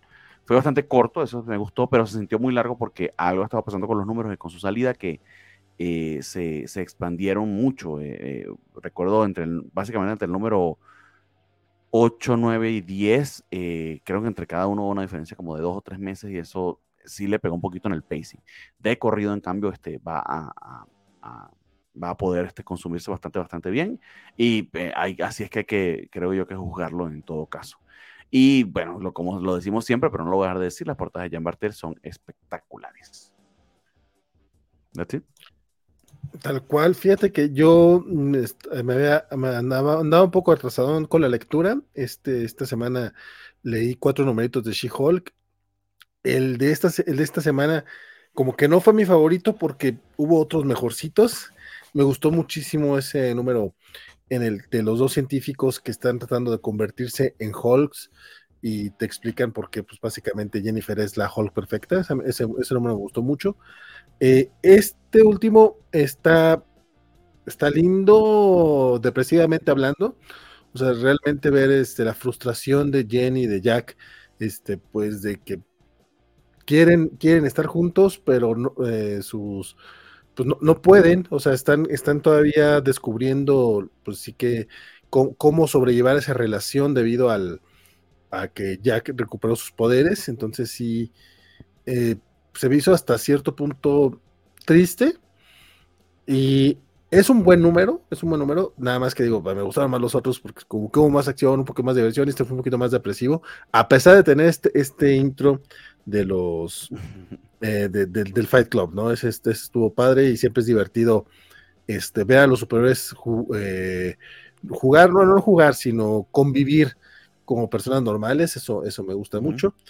Y también me, encanta que ver, ver a, a, Jen como parte de los Cuatro Fantásticos. Eh, me tocó el momento cuando John Byrne la, la, metió al equipo, entonces para mí ella sí es parte de, de, la familia fantástica y por eso me gusta que, conviva con ellos. Dicho eso, eh, la serie sigue, sigue, bastante recomendable. La verdad es que Rainbow Rowell hace una muy, muy, muy buena chamba.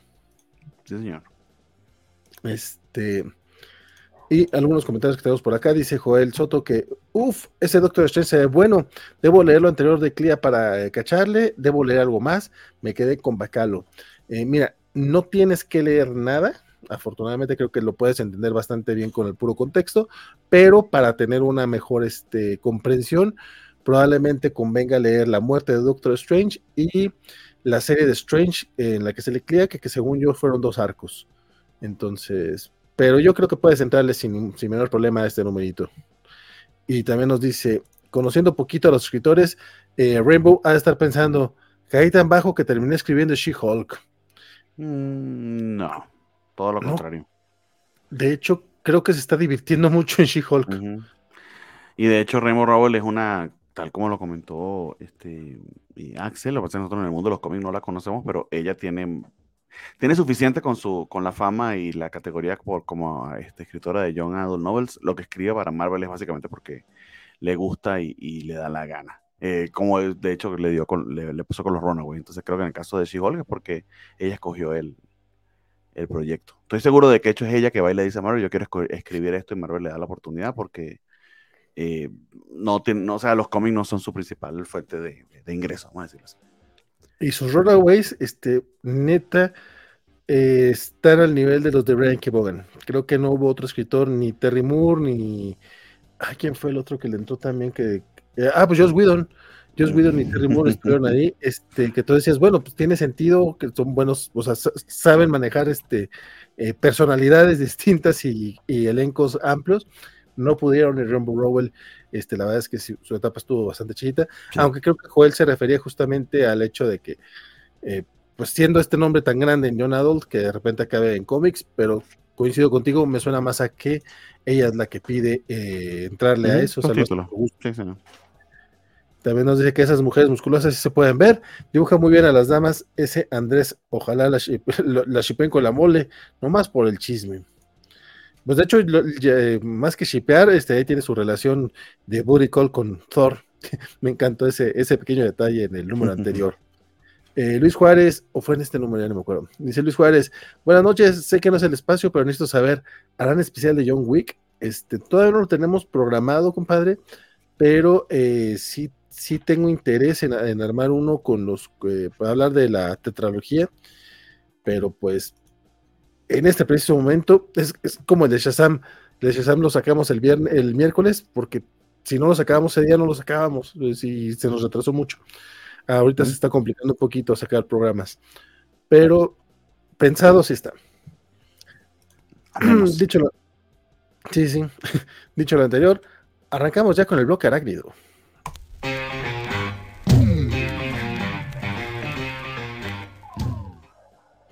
Y aquí hago trampa porque realmente este primer comiquito no es tal cual del hombre araña. Es Joe ah, me asustaste.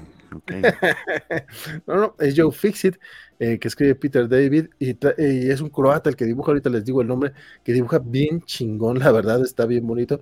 Eh, bueno, no está bonito, es demasiado efectivo, y es este eh, Yildiray Sinar. Eh, la verdad es que su trabajo es engañoso, porque a mí de, inicio... Sinar es, turco, my friend. es turco, perdón. Turco, turco. Perdón eh, turco, ya, ando cambiando acá los, las nacionalidades.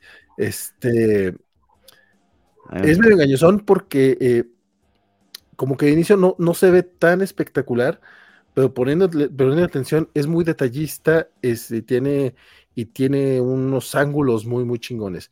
Este, les digo que hago trampa, porque la historia en, teoría trata sobre Joe Fixit, está situada en esa época en la que eh, es, esa identidad de Hulk se fue a trabajar a Las Vegas pero Peter David está utilizando aquí al hombre araña básicamente como eh, coprotagonista. Incluso tenemos una pequeña historia, unos, unas seis páginas en la que eh, nos cuentan una pequeña historia en la que conoció Peter a, Hulk y se enfrentaron, se enfrentaron, es un decir, al hombre absorbente. Y Cortea, estamos otra vez en Las Vegas. Y aunque no pasa mucho, eh, sí tenemos este, un momento de introspección entre Bruce Banner eh, hablando con Joe Fixit y también tenemos este a Spider-Man en, una, en, unas muy buenas escenas de acción. Este número en particular, el 3, se este, siente sí muy de, de, transición. como que aquí en este número no pasa tanto en cuanto al desarrollo de la historia principal, pero sí nos cuenta mucho sobre los personajes. Eh, chulada de Peter David y la verdad, este, esta es de estas series que, bueno, ya, ya ahora le tocará a Panini traer. Ojalá no tarden mucho en traerla y esta quedaría perfecta en un TPB bien bonito, bien coqueto. Y ay, ojalá traiga también la de Maestro, porque. Eh, de hecho, es la que estoy esperando. Y a, quienes son fan del ron de, de, de, Hall de Peter David, que es fundamental para, para entender al personaje, ha tenido un renaissance estos últimos años que, por si no lo saben o no lo han escuchado, la, esa trilogía de, de series de maestro, pues le da un toquecito precioso a la historia porque la completa bastante, que todo lo de Future, este... Ah, se me olvidó, Future, Future Imperfect, perfecto, se me olvidó. La serie está de maestro con, de Peter David con George Pérez. Y ahorita llenando huecos también con Joe Fixie. Entonces, yo en su momento, de hecho, lo, lo he interrumpido en Marvel Unlimited, pero eh, ya he leído como 80, 90 números del ron de Peter David este, con Hulk y es maravilloso, es muy, muy divertido. Entonces, también se lo recomiendo un montón. y chécate esta miniserie, la verdad es que va muy divertida. Este, no creo que esté contando algo tan esencial, aunque esa platiquita que se, que se, que se venta en este, Mr. Fixit con, con Bruce Banner sí está fuerte, porque básicamente eh, diciéndole de, eh, haciéndole ver que, que, esa personalidad no aparece después del accidente, sino que es desde antes. Y eso sí está, está bastante, bastante fuerte la plática. Y pues, ¿quién mejor que Peter David para, para echarse algo así? ¿Quién va a conocer mejor a Hulk, no? Pues sí, claro, exactamente. Y eh, se hace presente don Federico Bli en el chat. Muchas, hola compadre, ¿cómo estás? Dice, aquí es donde se arruinan infancias. Este, muchas veces sí, compadre, pero no lo hacemos este, con mala intención. Y don Joel dice, ¿cómo anda de salud Peter David? Igual, gran escritor, ojalá Panini aproveche el inmortal para traer su, su etapa. Este, mm, no, el okay. inmortal son 12 tomitos tal cual. Posterior a eso, pues ya veremos cómo le va a eso para poder ver cosas de, de Peter David. Ojalá que sí se traiga. Ojalá. Ojalá, ojalá. Y de salud, Peter David, pues parece que anda muy bien porque está trabajando mucho y en muy, muy buen, y, y haciendo muy buen trabajo. La verdad es que lo que están haciendo Peter David y Yanmar de Matías ahorita están al nivel de cualquier escritor este, actual. O sea, son de estos escritores que mantienen muy bien el ritmo, de los legendarios que todavía trabajan bien. Saludos a Claremont, que nos cae muy bien. The Amazing Spider-Man 22, mi estimadísimo, sí le, sí le, estás entrando a esta serie de Seth sí, Wells, señor. que es criticadísima, compadre. La gente la odia. Ah, ¿en serio? Que, en serio, en serio, la odian. O sea, dicen que Seth Wells es lo peor que le ha pasado al hombre araña. Y yo me quedé así como que, ¿no leyeron a, ¿no leyeron a Nick Spencer? ¿No leyeron la última etapa de Dan Slot? ¿No leyeron a Seth Wells en Beyond? No sé, yo no sé por qué la gente está así, pero compadre, ¿qué te pareció este numerito? Pero, ¿quién está diciendo eso? ¿Estás loco? Este, no sé. Gente, ¿qué te digo? Boba, no sabe leer, que aprendan a leer. Eh, y sobre todo si te están refiriendo a lo que están publicando en este momento Panini, o sea, que literal es la prim los primeros números, esos primeros siete números son magistrales. Entonces, no sé de qué están hablando. Más bien, bueno, sí, eh, todo el tema de... Para adelante, adelante el primero es flojón, pero del 2 al 7, uff, chulada. Y no eh, es malo pero, el primero, nada más es flojón.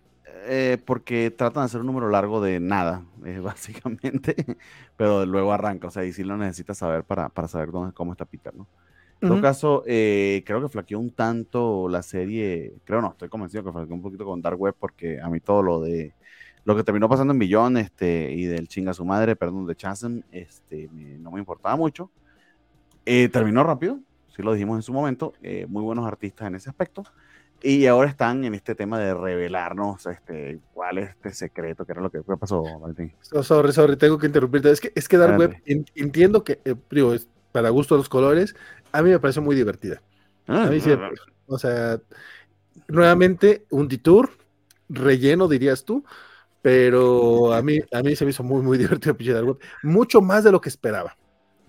Ya. Por cierto, si, si, quieren entender por qué yo tengo este eh, un poco de trauma con los rellenos, aquí ven mi fondo de pantalla, este, vi Naruto completo y eh, ese, es mi, ese, es mi, problema. Ahí, ahí, lo tienen, ese es mi tema con los fillers. En todo caso, eh, vuelve el equipo original, ahora John Romita Jr. junto con Sewell está narrando lo que nos prometieron en esas primeras imágenes de ese primer número eh, y que de hecho ata con el cierre de Billón, valga la pena allí decirlo. Eh, de nuevo, aquí hay detalles de lore que a mí se me escapan porque, bueno, no soy lector de Spider-Man sino hasta hace muy poco y voy apenas empezando por la primera serie. Vayan a escuchar desde el Clarín si es que alguna vez lo volvemos a grabar otra vez porque la vida nos tiene castigados a mí ya y a Spider-Games. Eh, entonces, quizá que hay detalles que se me escapan un tanto, pero la premisa está eh, interesante y, a mí me tiene un tantito así como que eh, expectante de, ah, ¿qué, ¿qué fue lo que pasó? Que, que logró que se separaran este, eh, Peter y Mary Jane. Entonces, en ese aspecto funciona porque si no tuvieras esa, si no tuvieras ese motivador de, ah, ¿qué pasó? Se parece bastante, bastante a Dark Web, en el sentido de que los arrastraron a este mundo paralelo, donde hay unos monstruos extraños y tienen que escapar de él. Eh, Wells lo acabamos de ver, o sea, lo acabas de hacer, era exactamente lo mismo. Menos mal que tienes ese otro misterio y que ahora es John Romita, pero mm, amigo, o sea, repetir exactamente la misma fórmula en dos arcos seguidos, no sé, no sé, no sé, no sé, capaz que soy yo, no sé, no sé qué piensas tú. Eh, fíjate que no lo había pensado tan así, sobre todo porque trae toda la mezcla esta del los el villano este raro maya que, utiliza los símbolos para manejar poderes.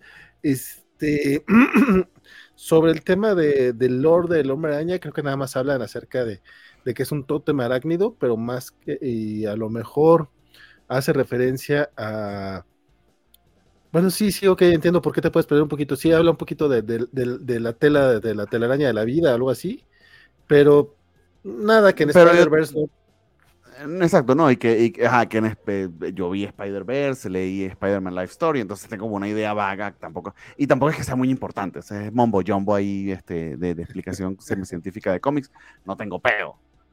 pero de nuevo, Llevaron a los personajes a, uno, a un Nueva York paralelo apocalíptico del que tienen que salir. Eh, literal era Dark Web. O sea, me acaba de pasar, amigos.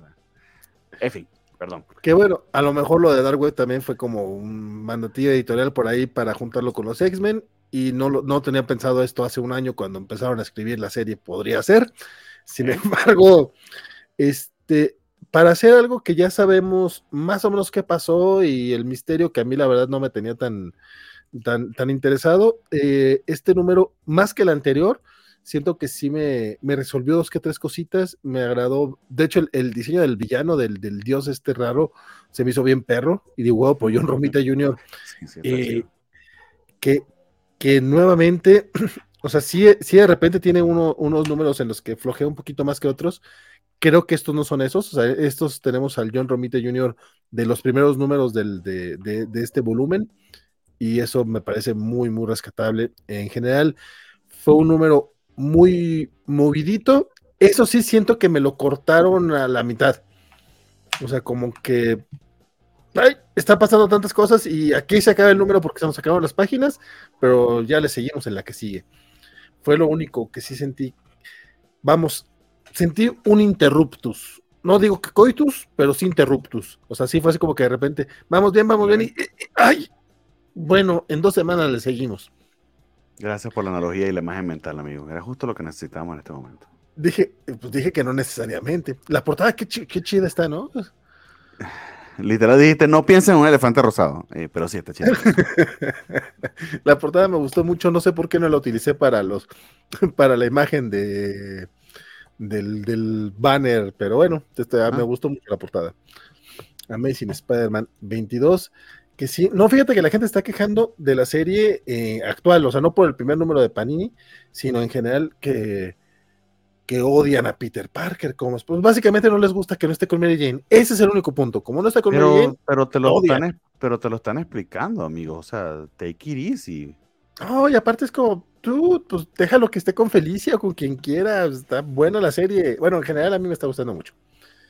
Eh, Eliseo Gante se hace presente y dice: Hola chicos, se extrañaban. Me encanta cómo dice chicos, como si todos, como tenemos 20 años.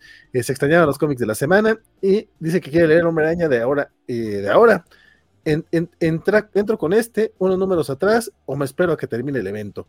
Eh, mi recomendación sería que empezaras este, con el 1. Van 22 números, yo sé que suenan muchos, pero serán muy rapidito. Este. Eh, justo ahora con lo que está lanzando apenas Panini, no te digo que los compres en español, nada más te digo, ahorita arrancando con el 1, creo que funcionan bastante bien. ¿Podría saltarte Dark Web? Si es cierto. O no, o sea, de, capaz que te dejas llevar. De hecho, Dark Web yo estaba como que, ay, que se termine, pero, pero lo leía, me divertía. Este, ah, recuerdo el, demonio este del, del, del, limbo que se hizo fan de Peter, eso estuvo muy gracioso. Y el artista que. Sí, eh, era Percar, Parker, era Parker al revés. Rec, rec, Ajá, exactamente. Eh, y el artista, que olvidé su nombre, que escogieron para dibujar esos números de Dark Web, perfecto, le queda maravilloso. Entonces, eh, de hecho, si tienes un poquito más de hígado, puedes hacer como hice yo y empieza este por Billón. No.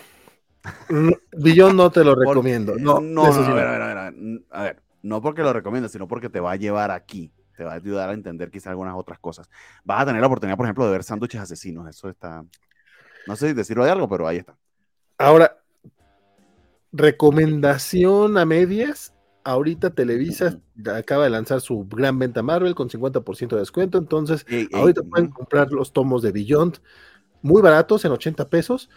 Entonces, se pueden ahorrar eso y aprovechar que los que va a publicar Panini que salen caros, pues mira, ahí más o menos le nivelas si queda bien o se esperan algún descuento de Panini. Y vi algo peculiar, no, se lo vi en las redes sociales de, Panini, este, coméntame qué sabes tú de tus este, contactos secretos, si es que los tienes, este, que va a terminar Billón Panini antes de, o sea, que no, bueno, ya empezó con este spider pero que nos va a entregar un tomito para completar porque Televisa como que no le dio chance. Eso sí quedó coitos interruptos, ¿no? Tal cual, eh, ahí sí no hubo coitus, este, bueno, a lo mejor sí hubo coitus, pero no interruptus. Este, sí, justamente en abril sale el tomo, lo que viene siendo creo que el cuarto tomo de Beyond. Entonces, este va a ser la, básicamente son las únicas series que va a cerrar este Panini de Televisa. No, yo sí les diría, no esperen que cierren más series, o sea, no pueden hacer eso. El hombre ahí es un caso particular. Entonces, ese sí le van a dar su, cierre. O si, quieren, o si quieren que lo hagan, cómpranlo a nivel de que comprarían el hombre araña. Eh, fanáticos de los X-Men, eh, si, si compran así, pues sí lo harían. Mm, sí, pero es muy poco probable. Este. Eh, pero, pero sí, a mí se me hace, digo, ahorita con el 50% este de Televisa y, que sale, sale el cuarto tomo del Hombre Araña, entonces, mira. Ah, ese es el cacho. Aunque yo no recomiendo Beyond. Este, dice Federico Lee, no es malo, nomás es flojón, es como justifican mis editores para que no me corran. de hecho, es, mi modo de vida también, compadre. Eh, Joel Soto de Matías, Wade, David, nombres de escritores de calidad, sí, y, de, y, grandes aparte, o sea, de, edad. Porque ahorita hay mucho actual eh, también de calidad, como tienes a Zdarsky, tienes a Lemire, tienes a, a, este, que neta también están perros. Dice, eh, ¿tiene, ¿tiene a John Romita Jr. dibujando el hombre araña? Sí, lo demás me. Si, si nos traigamos a Stasinski, que, que, no leamos una historia de monstruos mayas. Por otro lado, Spider-Man, más cuatro fantásticos. Uh, sí. Superior Iron Man nos dice que Peter Parker eh, debería irse con una waifu de, del anime de Naruto y dejarlo ser feliz. Peter merece estar con quien quiera. ¿No? amigos, y después de tanto tiempo, o sea, es normal que para darle interés a la historia, pues lo que sucede entre Mary Jane y Peter, pues que los desarrollen por aparte. Nota aparte, un spin-off de esta serie de Spider-Man, fueron esos tres o cuatro números de, de este, Black Cat y, Mary Jane. Están espectaculares, es también Seth Wells. Sí, sí. No, la verdad es que están muy, muy buenos. Incluso estos numeritos que, escribió Joe Kelly con, con los Dodson, estuvieron muy divertidos. Fueron dos numeritos, estuvieron divertidos. Entonces, de, odiarlo porque lo odiar la serie porque separó a Peter de Mary Jane. Creo que Sewell conoce muy bien a Mary Jane y la escribe muy bien. Sí, sí, sí. Dice, las ofertas de Smash son por internet. En efecto, compadre, ahorita están en smashmexico.com.mx. Este, yo he visto gente que se queja que no les haya llegado. No sé cómo sea, porque esto no es de Comics Universe, esto es de Smash. Entonces, yo una, vez le, yo una vez le compré a ellos y sin problemas, sí me llegó. Te llega por estafeta sin, sin tema. Te dan tu. Pero no, bueno, no sé cómo están rematando, eh, no sé cómo está el volumen. Yo, por ejemplo, traté de comprar todo el de Daredevil de ellos, del de, el de Sedarsky, pero no sé si llegué al final. Ahorita reviso para ponerme al día. Pero si tienen algún pendiente, este es el momento, amigos. Sí, justamente, que, estoy viendo que hay unos que, que no, no, entraron en el descuento, lo cual se me hace una tontería porque pues ya perdieron los derechos, ahorita tienen que deshacerse de todo, pero la gran mayoría están, eh, están disponibles, ¿eh? Entonces, ahí entrenle, yo ahorita voy a checar a ver si tienen el Devil's Reign y el tomo 7 de Daredevil, que me quedé pendiente con esos. Esos son los que me faltan a mí, por favor me avisas. Este, eh, o sea, y, ahí está el tema de, de, Spider-Man, la razón es porque Spider-Man no lo compramos nosotros, nada más nosotros los este, comiqueros y fiebruditos del cómic, este, pero sino que la gente normal y corriente y de a pie. Entonces, eh, veo mucho Spider-Man. Si tienen algún pendiente allí de completar de, no sé, de Nick Spender, que no sé por qué lo querrían completar, pero bueno, lo publicaron completo en Smash, ahí también pueden hacer eso. En efecto. Pues bueno, y nos dice Elizabeth, ah, sí, cierto, los sándwiches asesinos. Y Joel Soto, que, que tengan paciencia. Mi Peter Parker era un vato casado y que iba a tener una hija. Sigo esperando que eso vuelva a suceder. Ojalá regrese con NBA. Ve por allá, te diré. Compadre, eso sucedió hace más de 15 años ya. Déjenlo ir. Amigo, ¿qué te puedo decir? Let it go. Escucha. Sí, tal cual. Y pues bueno, con eso cerramos este bloquecito Marvel. Arrancamos ya los cómics indies de la semana.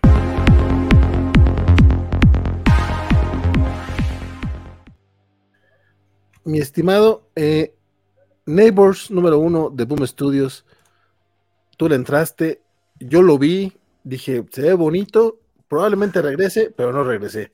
Y la verdad fue de los pocos que me llamó la atención de esta semana, sí, sí, sí cachó mi atención, pero no, pero no, no lo suficiente para regresar. Cuéntame, ¿me perdí de algo?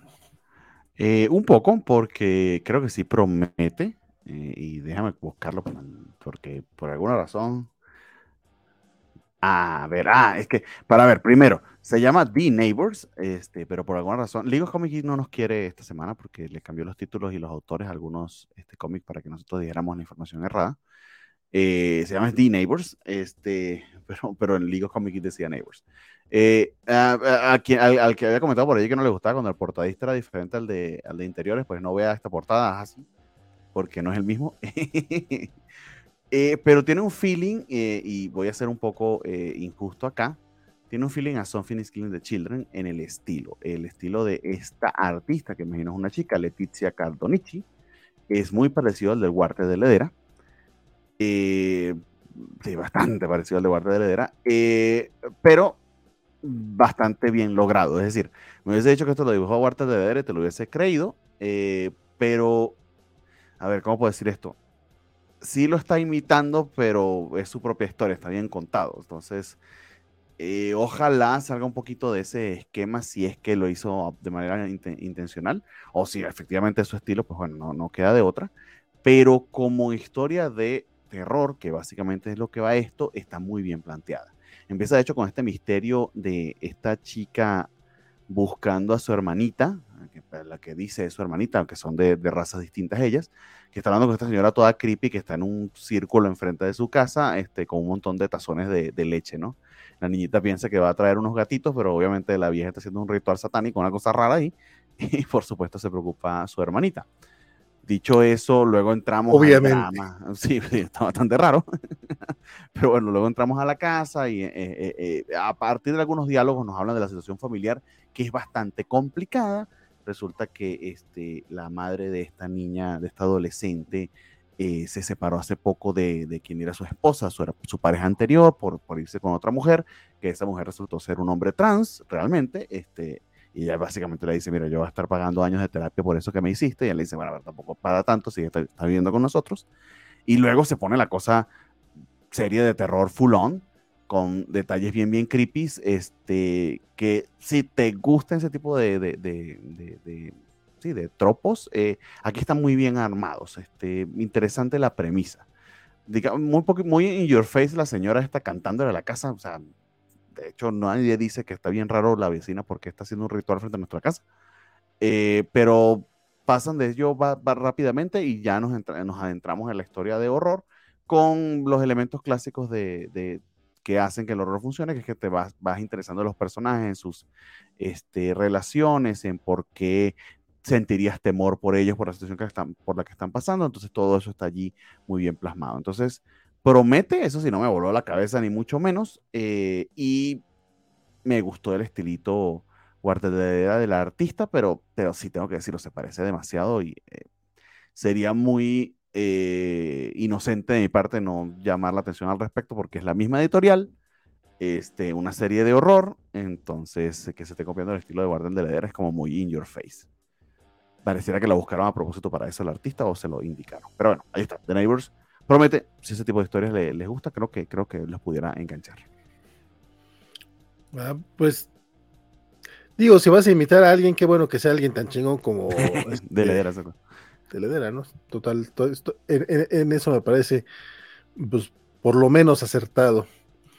Este, por acá nos decía Joel, momento de recordar, eh, es momento de recordar que lean Daredevil Battling Jack Murdoch de Seb Wells. Este, llegando tarde, pero pasando a hablar Don G. Clam, como no, a quien tuve oportunidad ya de conocer la semana pasada durante la mole. Mi querido G. Clam, ¿cómo estás? Imaginen mi decepción de ese cómic, dice Federico Blee, al ver que no sale ni, ni el Germán, ni el Gerhais, mucho menos Silvita. O sea, los de vecinos. Ah, wow, amigos. Lo, ubiqué por Silvita, compadre, perdón. muchas capas ese chiste, pero gracias, Gilan. Blue Book número 2 de Dark Horse. Este, ah, justamente ese ratito que, mencionaba uno de los grandes escritores que existen actualmente en, eh, en, el cómic estadounidense, James Tannion, que eh, trae esta pequeña historia para Dark Horse muy que para mí salió como muy de la nada. y, eh, pero lo acompaña Michael este, Avon Wyoming, que es el, que, el dibujante de Powers. A mí sí me gustó eh, este segundo numerito, eh, recordar que es básicamente, eso sí, se siente que, que este es el final del primer número, o sea, no es, no es continuación, se nota que era un solo cómic y lo, partieron hacia la mitad muy feo para meterle la otra historia, una pequeña historia corta que, que, traen los dos números, de hecho. Eh, es sobre una pareja en los años 60 que están viajando en carretera y eh, son perseguidos por unas luces que pareciera naves extraterrestres. De hecho, el, conductor sí en algún momento del número anterior se bajó y se asomó, vio que, vio que, era un platillo volador y vio en la ventanita así los marcianitos que casi casi lo saludaban, este, así tal cual como lo más clásico posible. Sin embargo, lo que se destaca, creo, de, esta historia es la tensión que, logran manejarte tanto en la, narrativa gráfica como, como en los pocos diálogos que hay, eh, el trabajo que hacen eh, eh Tanyon y, y Oemin, la verdad está bastante, bastante efectivo. Me gustó mucho, sobre todo este, este rollo de manejarlo en, mm, pues no es monocromático, porque obviamente trae negros y, azules, pero sí trae unos tonos, pues muy, muy de poco color, vamos a decirlo así, muy, muy, muy azulado todo el asunto. Eh, en este número, ah, después de que parece que son abducidos, este, sigue el siguiente terror, que es el, el terror a ser este objeto de burla si, si, hablan acerca de este tema. Este, uno de ellos quiere platicarlo, el otro no. Eh, me, gusta lo que estamos viendo. De hecho, no termina todavía la, historia en este, en este numerito.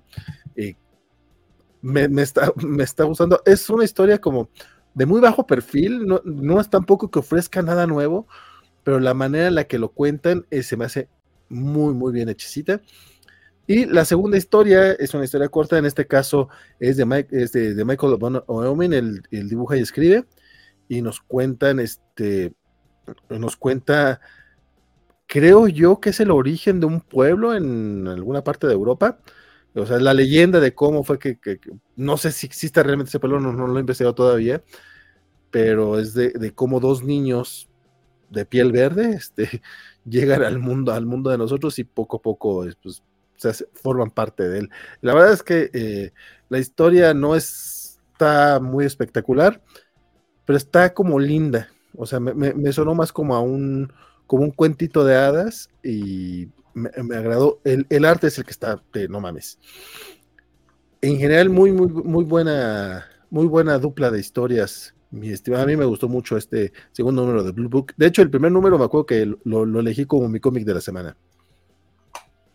Ah, sí. Qué bien. Sí. Eh, eh, pues eh, esto, te entiendo, es lo que estaba publicando Tinyon en su, en su revista mensual, que creo que parte de ella la sacó por Substack y no sé qué pasó con eso, si sigue haciéndolo, pero que está en Onion. y sí, se siente mucho que la primera historia la picaron muy feo a la mitad y entonces pues, pierde parte del efecto parte de, pero igual lo logra. Este tema de terror a través de eh, estos colores, bueno, por falta de colores, eh, en todo caso, estos grises con azules está espectacular, ese, eh, como retratan la posible abducción y luego todo el drama de qué es lo que pudo haber pasado. Me dio mucho risa que el señor fue a verse la ingle luego de eso en la madrugada, porque bueno, imagino que por ahí entraron los extraterrestres, eso estuvo gracioso. pero el,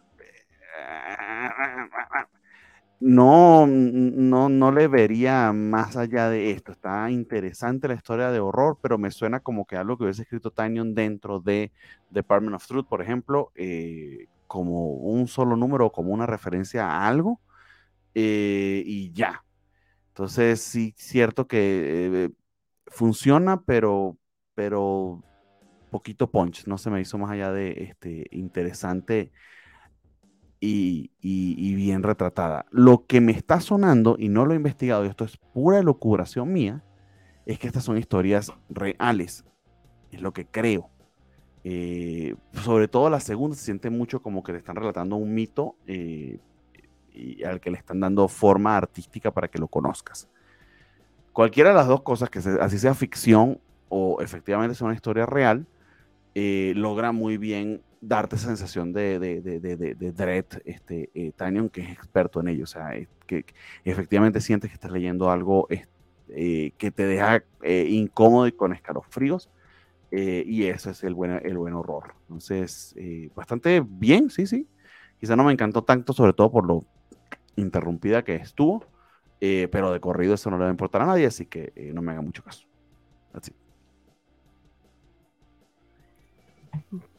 Pues, pues, para gusto los colores. Dice Joel, eh, tienen que darle una vista a Lovecraft un Kadat.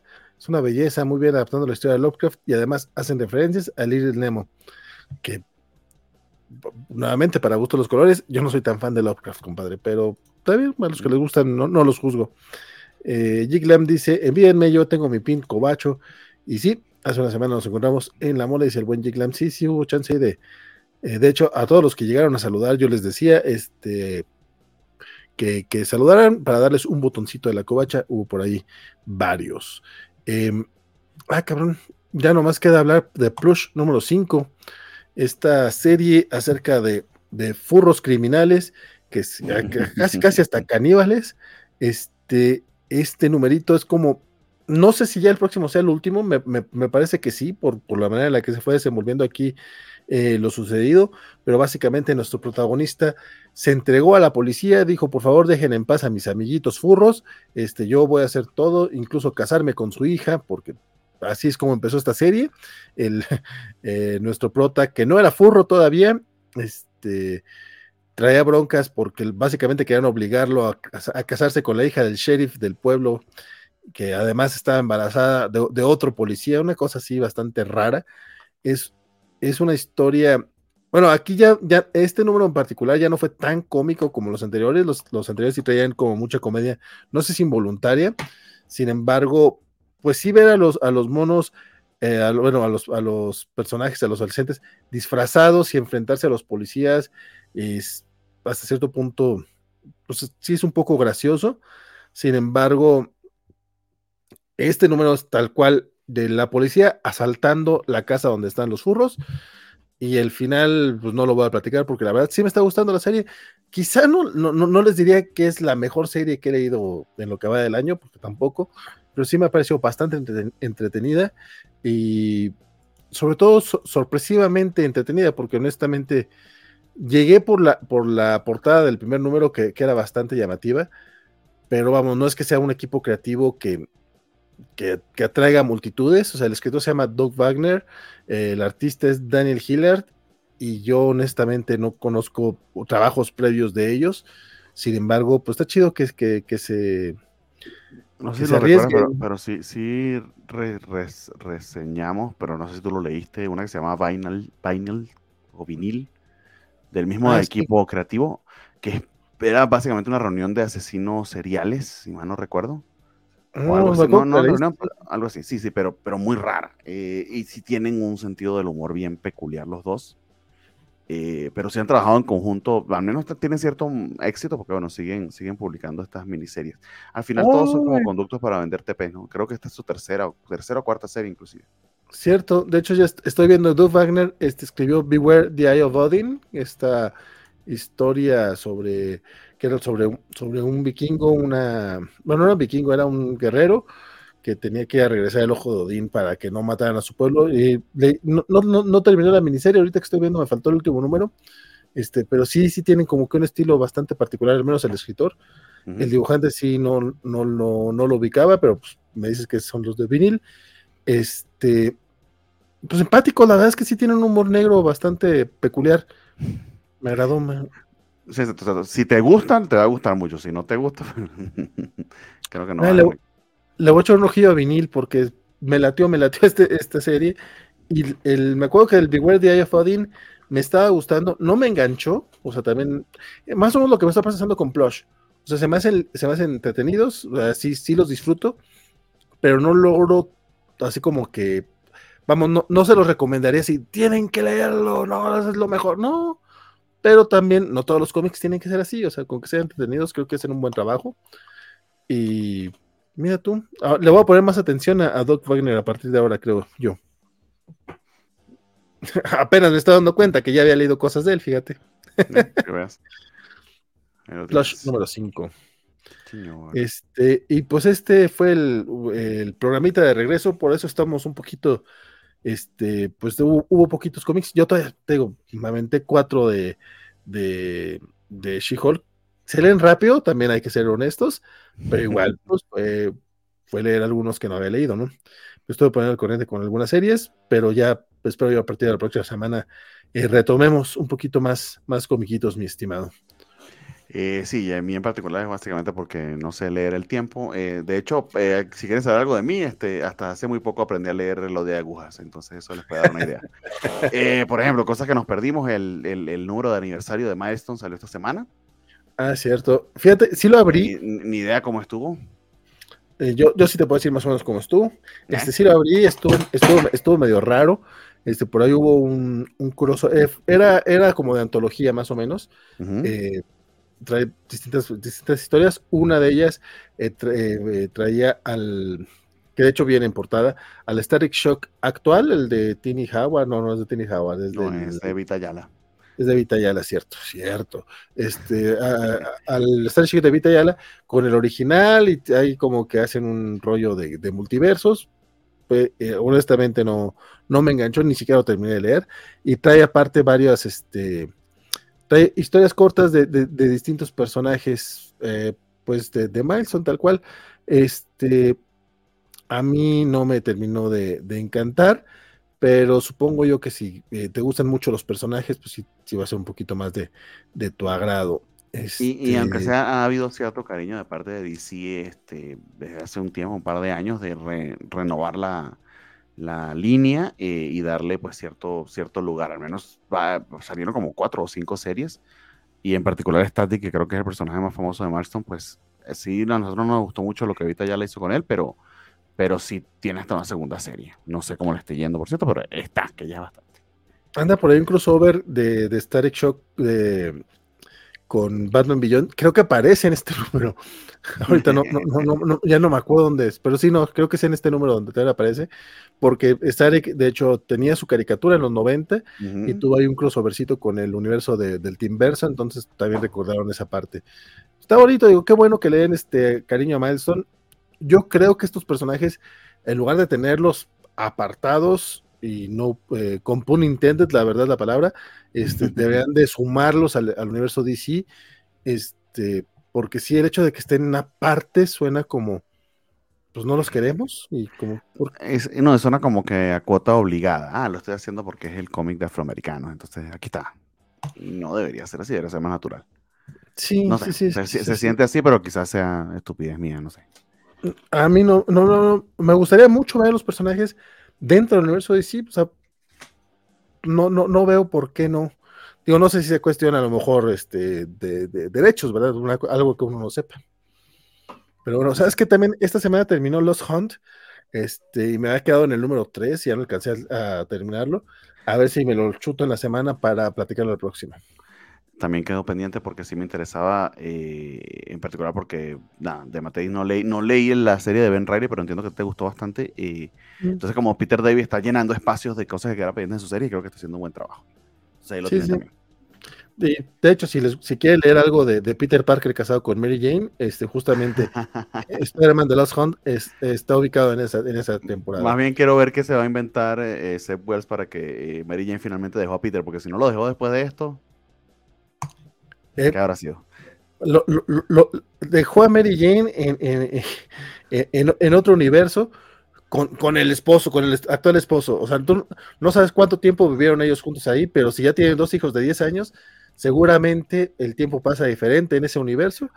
y ahí... no haga spoilers este, lógicos, no es lo que queremos, pero sí, es lo que parece que eso por ahí va la tira, amigo. Dice Elizabeth, muy bien, espero haber leído algo para la semana que viene para comentarles más. Y a lo mejor hasta te sumas el chisme acá, Elizabeth, ¿por qué no? Por favor. Este, dice Federico Bli, la primera eh, me recuerda a Betty y a Barney Hill, creo que se refiere a, los vecinos que leíste. Mm, ok. Y también dice que espera que cuando traigan plush en español los llamen los furritivos. Apruebo. Incluso la, la Covacha Comics podría lanzar, eh, podría crearse solamente para lanzar los furritivos, compadre. Lo voy a pensar seriamente. Solo hay que hacer un GoFundMe para ir a pagar los derechos a estos vatos, porque seguro eh. barato no van a ser. Así pasa. Y también dice Joel que ese Blue Book se ve con muchas vibes de Darwin Cook. Sí, este por el estilo de Michael, Michael Owen. Sí, pues. ¿Cómo se llama? Michael eh, Powers. Abon Wyoming. Nunca, nunca, nunca, leíste Powers, mi estimado? Eh, digo, no, no digas mamadas, Peter Parker, la Mary Jane. Y pues bueno, ya para cerrar, tenemos este justamente la despedida del buen Axel Alonso que estuvo con nosotros este, en espíritu. Terminar mi cómic de la semana, si es Strange número uno. Este, Wasp también me gustó muchísimo. Sí les recomiendo que estén leyendo Wasp, pero creo que ya la he puesto en mi cómic de la semana en los dos números anteriores. Entonces, pues está. Strange, les digo, aunque se cuelga mucho de, de, otros trabajos del autor, que es algo válido, creo que sí cumple con contar una historia y una misión de Strange y recuperando su vida después de haber estado malito de salud, este, un poquito desmejorado, pero creo que cumple muy bien, está divertido, está ameno, te presenta como amenazas al futuro y, y creo que la, la, historia complementaria creo que también nos muestra para dónde se van a mover los tiros, ¿no? Entonces, me gusta, me, la verdad es que les digo, ¿no? O sea, un cómic que te invita a leer otra serie, eh, eh, creo que es una cosa interesante. Yo tengo muchas ganas de conocer más a Clea, además de que pues Charlie Theron, ¿no? Este, entonces, este, pero la verdad es que este cumple muy bien con ese objetivo y, y pues enhorabuena. La despedida del buen Axel Alonso, dice Luis Javier, chale, apenas llegué, lo escucho mañana mientras hago el delicioso, el delicioso desayuno dominguero. a mí sí me dio mucha igual, igual, pudo haber sido delicioso, amigo. Si ustedes lo llaman desayuno, si quieren un tempranero, pues puede ser. Don Bernie, su, despedida y su cómic de la semana. Amigo, está difícil lo del cómic de la semana porque los leí en chinga, este, en fin, como pues ya saben, que se lo he dicho varias veces, pero bueno, o sea, así a bote pronto, que lo recuerde así, que fue el que más tenía entusiasmo por leer y, y con todo y todo lo disfruté bastante, eh, pues será Amazing Spider-Man 22, supongo yo, este, pero honestamente, esta semana creo que me dio no cuenta. Pero bueno, para no dejar de, nombrarlo, porque el programa se llama Los cómics de la semana y deberíamos escoger uno. Amazing Spider-Man 22. Eh, porque nada, la conjunción, la vuelta de, John Romita Jr. junto con Seth Wells para contar esta historia. Y estuvo, a pesar de que, no sé, es cierto que me estoy pidiendo 10.000 referencias, eh, estuvo bien, bien divertido eh, y trepidante. Me tiene al borde del asiento, en este caso, de la página. Necesito. Perfectísimo. Este, ah, bueno, no sé si tengas, si tengas este, anuncios parroquiales.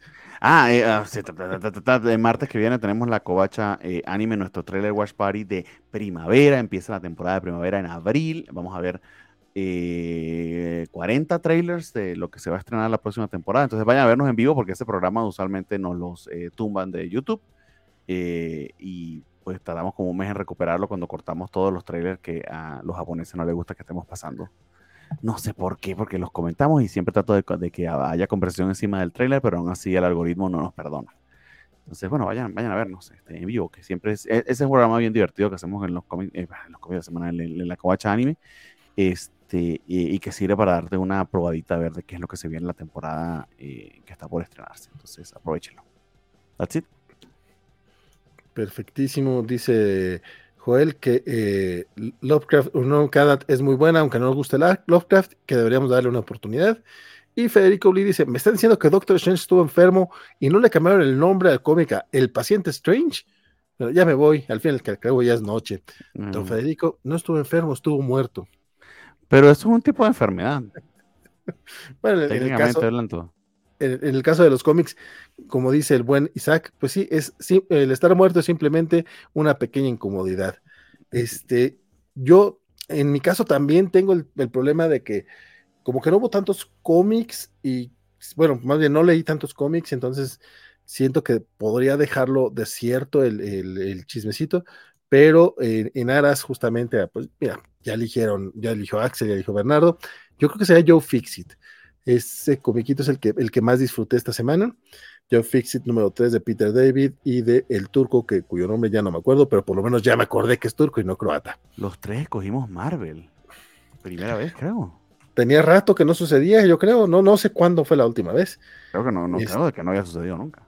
Es probable, es probable. Este, pero también leímos muy poco de, de, de indies y de DC pues no estuvo mal, pero no salió Poison Ivy este, esta semana, por ejemplo. Y, también porque el nano siempre tenía razón, somos unos este, inútiles servidores del, gran ratón o señor Mickey. todo eso. Básicamente. Este, eh, por mi parte, eh, les recuerdo la próxima, el próximo viernes tenemos las noticias a las eh, 9, 10 de la noche, más o menos, antes de, antes de medianoche, por ahí estaremos escuchando el chisme sobre lo que haya eh, que platicar. Este, les recomiendo que escuchen el programa de ayer, la verdad es que estuvo bastante sabroso. Fueron cuatro horas, eso también es muy cierto, pero hay por ahí un hay timestamp para que se vayan al tema, al tema sabrosón de la mole, que empieza por ahí de la segunda hora. Este, Escúchelos a 1.8, funciona. y en un rato, en rato más este, ya estará disponible en formato podcast para que lo escuchen donde les sea más conveniente. No, no estuvo bueno el chisme, pues, básicamente, eh, eh, bueno, nosotros ya nos enteramos de que en efecto Panini se queda con DC, ese es el chisme principal, pero en general hubo chismes de todas las editoriales y estuve platicando un poquito al respecto. Y como dice Bernie, that's it. Mi nombre es Valentín García. Muchas gracias, Bernardo, por conectarte y leer los comiquitos así, este, de pronto. Muchas gracias a Joel, a Giclam, a Luis Javier, a Elizabeth, a Federico y a toda la raza que estuvo por aquí presente, Isaías, Fernando, Conor, Mario Porras, este, el eh, Fernando Cano, este también, hoy no, hoy no Fernando R, pero yo sé que luego nos escucha este, en diferido, también Jorge Villarreal, sabemos que nos echa el, el nos escucha después, perdón, y sobre todo a mi querido Javier Saurio, quien ya desde hace unos meses me dijo, ¿saben que Ya no voy a estar en los en vivos porque no puedo, pero de que lo escucho, lo escucho, y yo sé que si no está escuchando, es un ah, abrazote, mi querido Javier Saurio. Un abrazo. Y Luis Joel Soto Miranda, que ha estado haciendo comentarios. Sí, sí, sí. Gracias. Arturo Guti, buenas noches, compadre. Eh, Joel dice que la muerte está sobre, la muerte está sobrevalorada, una cita de Hal Jordan. Y es todo por esta noche. Mi nombre es Valentín García. Espero que lo esté haciendo el próximo viernes en las noticias. Hasta luego. Bye.